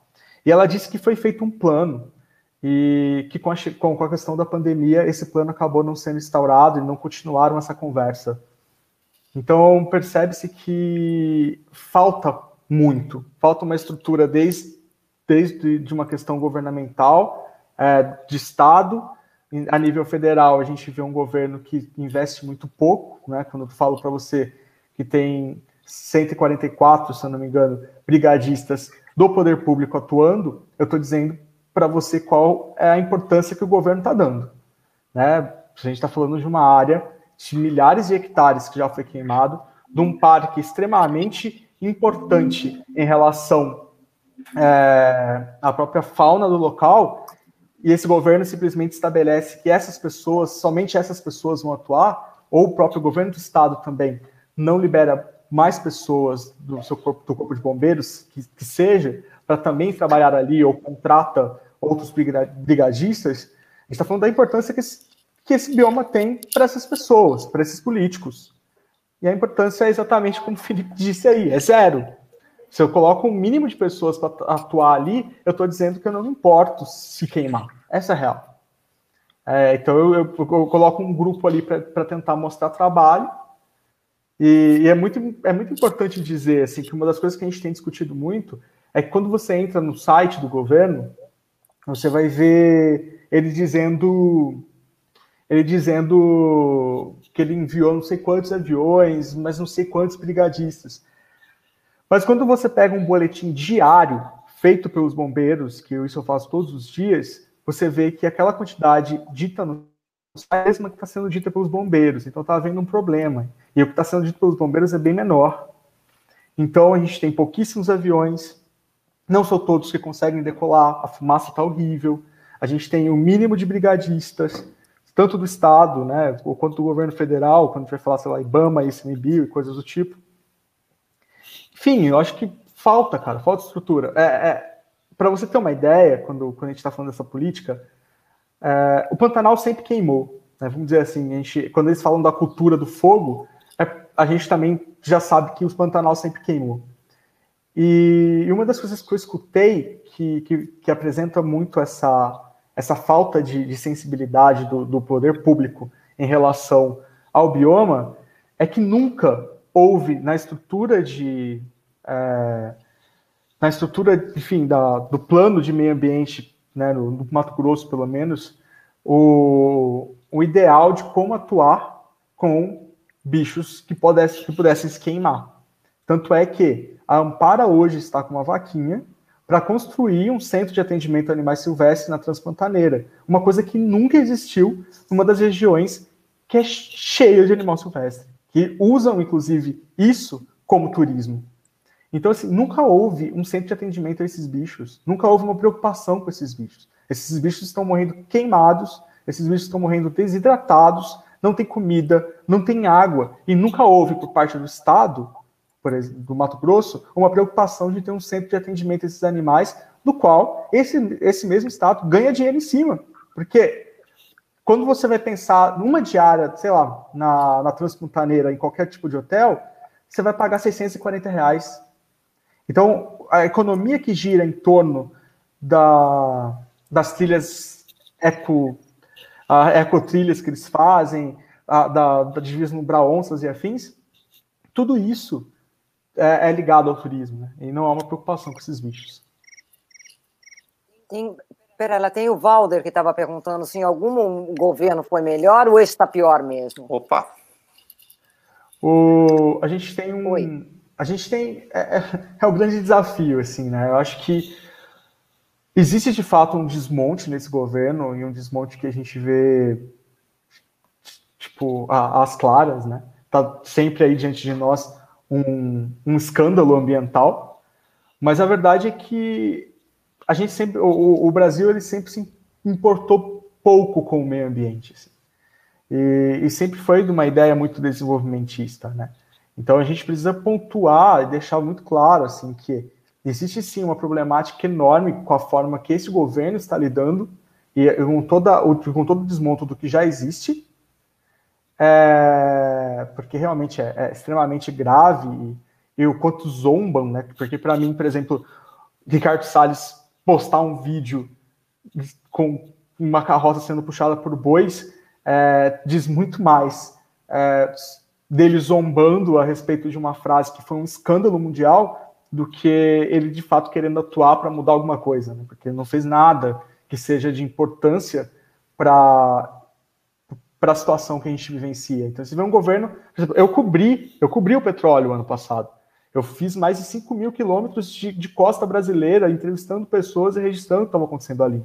O governo não atuou, e até hoje não atua. Então, é, a gente conversa com, com pessoas, com pesquisadores, um deles me disse, esse, é, uma, uma reportagem que eu fiz para o UOL recentemente, esse óleo está aqui no mar. A questão de você não estar tá vendo ele não significa que ele não está aqui. É, vamos supor que esse óleo simplesmente está é, fazendo a parte da rotina de todo mundo, seja de, do turista que está se banhando no mar, seja do que você está comendo. Há poucos meses, uma série de, tartar, de tartarugas foram encontradas mortas é, com petróleo no intestino. Então a gente e, e o governo não investiu nisso. Né? A Universidade Federal do Ceará vai começar a fazer uma pesquisa sem apoio do governo, para poder mensurar os riscos que isso pode trazer para a nossa alimentação, para o meio ambiente e para tudo que envolve isso. Então não há um interesse nas, nas catástrofes que a gente tem vivido é, no país na, nesses últimos anos por parte desse governo, né? Vamos dizer, nos últimos anos, o ano passado com petróleo, esse ano com essas queimadas que estão arrasando a Amazônia e Pantanal. É, eu acho que o descrédito de fato é maior, mas o desenvolvimentismo e, e não pensar na, na, cultura dos povos que vivem na floresta, o não pensar na, na estrutura de grandes, de grandes empresas, corporações se formando em cima de territórios é, tão essenciais para a gente, como Belo Monte, por exemplo, é, são grandes problemas que a gente não pode ignorar de governos passados. Fernando, é, a palavra é tua. Antes da gente encerrar, a bola está contigo.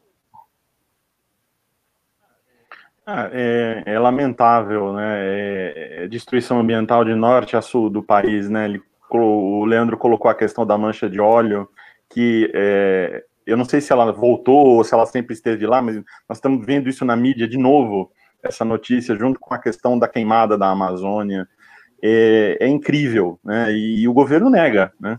E ao mesmo tempo existe esse, esse debate. Eu não sei se houve alguma mudança depois que esse, esse incêndio se descontrolou, é, em, entre os fazendeiros apoiarem ou não esse tipo de iniciativa, é, é porque às vezes eles falam de fato que é, o pasto ajuda a, a, prevenir o incêndio, mas ao mesmo tempo eles têm. Existe também a questão da, da expansão da, do cultivo de grãos também, que me parece que também tem tirado essa questão desse pasto natural que existe lá no, na região do Pantanal, e isso traz diversas questões de desequilíbrios, né? E que podem facilitar aí a ao acontecimento de eventos como esse, de degradação ambiental, né? né? O fato de também não ser explorado turisticamente essa região, né? Eu estive lá o ano passado e eu fiquei sabendo, por exemplo, coisas que eu não, não sabia, por exemplo, que existe uma cidade, eu não sei se fica no Pantanal, que é Nobres, lá no estado do Mato Grosso, que é um lugar incrível, né? com um ecoturismo muito semelhante a Bonito, que está fora da região do Pantanal, mas é muito próximo. Quer dizer, falta um pouco também a gente conhecer para gente, a gente poder preservar, né? E questão de, de acessibilidade, enfim. É, é, mas é lamentável, né, que a gente esteja destruindo isso tudo para colocar pasto, para plantar grão, sendo que isso é extremamente desnecessário. Né? É, inclusive uma, uma TV francesa é, postou isso ontem, assim, falou sobre a questão da produção de soja né, e o quanto isso também tem tomado o espaço no, no bioma. É, e com, com relação a, a, a, esta mobilização internacional, porque existe uma, é verdade que, sobretudo com relação à Amazônia, mas também hoje com relação ao, Pantanal, a, a, sua impressão é de que é, é claro que o seu trabalho é, é divulgar o que está acontecendo, inclusive lá para fora. Agora, às vezes eu tenho a impressão de que a pressão que vem de fora não só é considerada, é banalizada pelo, pelo executivo não, brasileiro, como ela, como o executivo até se aproveita disso para dizer, vocês estão vendo, o pessoal lá fora está querendo botar a mão na Amazônia, está querendo botar a mão no, no Pantanal, eles estão, eles são contra a nossa soberania. Hum? Você percebe isso também? Eu acho que é, é perceptível, sim. É, a, gente, a gente vive um momento em que as discussões elas, elas saíram do patamar que a gente estava acostumado, né? É, a, gente, a gente normalmente não, não, tinha uma, não tinha um negacionismo tão, tão absurdo como a gente está vivenciando agora. E a gente precisa saber como lidar com isso. E eu acho que esse é um grande desafio. Assim, eu, eu não, tô, eu não vou nem me atrever a dar uma resposta para isso, porque a gente está penando para conseguir avançar uh, agora, né, com tudo que a gente tem. Mas o, o, eu acho que a grande situação é a gente precisa, enfim, a gente tem, tem essas armas, né? A gente não tem muito o que fazer é, além disso, assim. Eu como comunicador, assim, é, eu até tenho conversado com as pessoas do Pantanal, quando as pessoas têm me chamado para dar entrevista, eu tenho dito, olha, eu posso falar do que eu estou vendo, que eu vi lá, né? o que eu vi quando eu estava aqui, o que me disseram quando eu estava aqui, exatamente porque existem biólogos, existem organizações que estão há anos na, nessa, nessa batalha, pensando o, toda essa problemática, e, enfim, e que tem muito mais dado, tem muito mais, não tenho nem vergonha de dizer isso, muito mais capacidade que eu, por estarem pesquisando anos a fio, o que é o Pantanal. Mas o que eu vi, eu posso estar aqui falando para vocês, né? Eu vi uma destruição. E, e o que eu estou tentando mostrar para as pessoas, seja aqui no Brasil ou seja fora deles, é exatamente esse ponto. A destruição que que está que tá acontecendo agora. E a destruição é enorme. Eu acho que é, é isso, assim. Bom, vamos então agradecer. Eu queria perguntar para o Fernando, né? Como é que ele chegou aqui à, à TV Democracia? Bom, eu cheguei, acredito eu também, é, motivado pelo algoritmo do YouTube. Né, é, mas eu, eu, me lembro que um, dia eu estava procurando é, alguma coisa para assistir e eu vi, eu estava vendo, se eu, não, se eu, não, me engano, foi o Tertúlia, mas eu acredito que foi logo nos primeiros programas, porque ainda estava no estúdio, né? E, e aí eu achei muito interessante a proposta. Daí veio a, a pandemia, eu também precisei ficar em, em, em, quarentena, porque como meu trabalho ele é extremamente de... Trabalho de rua, né? E, e aí eu acabei tendo a companhia da TV Democracia durante o dia, né? E, na verdade, assim, eu devo até confessar que eu, eu, normalmente eu acabo assistindo mais o Despertador, até por conta do, muitas vezes por conta do trabalho, né, em, em tempos normais, né, mas eu acho muito pertinente também é, todas as questões que são debatidas aqui e ao longo da programação, né, é muito interessante e muito bom essa possibilidade que nós temos de interagir diretamente, né, com o, a, a TV e sugerir e, e vocês, assim como a gente recebe bastante informação, a gente pode trocar muita informação com a TV Democracia. Isso é muito interessante. Que ótimo. Gente, super obrigada pelo apoio de todos. E além do que, olha, eu queria agradecer muito o Felipe Andrade, além de lamentar pelo telefone dele, mas o Felipe doou vintão aí pra gente, olha para a gente comprar o riso nostro di ogni giorno. Grazie mille, Felipe. É, riso, em italiano tem dois sentidos. É o arroz e também a risada, né? Nós temos, eu... nós temos sorte que nós estamos, você na Itália, eu aqui na França, e o, o quilo de arroz continua sempre o mesmo. o arroz nosso de cada dia. Leandro, em que cidade você está agora? Eu estou em Jundiaí. É, ah. Precisei voltar, estou na casa da, da minha família, na casa do meu irmão.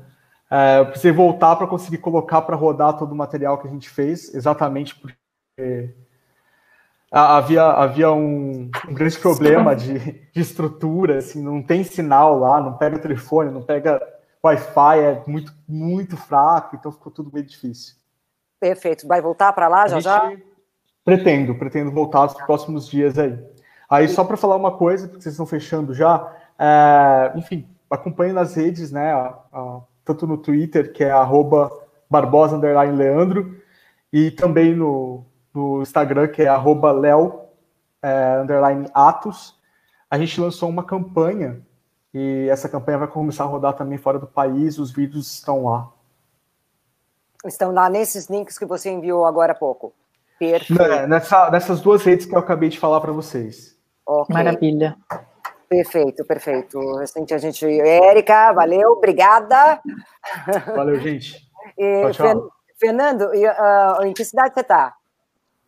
Eu estou em Campinas. Ah. Eu já moro aqui já faz 18 anos, né? uhum. né? Perfeito, gente. Muito obrigada. Agora a bola com o Milton, que é o Milton que abriu e encerra, né? Quem abriu e encerra aqui. Isso, então, na sorte.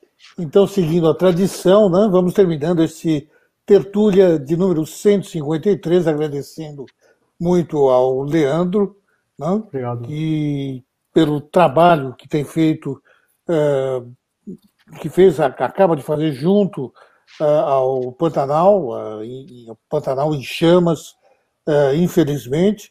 Obrigado ao Fernando Pereira, continue com a gente, Fernando. Viu?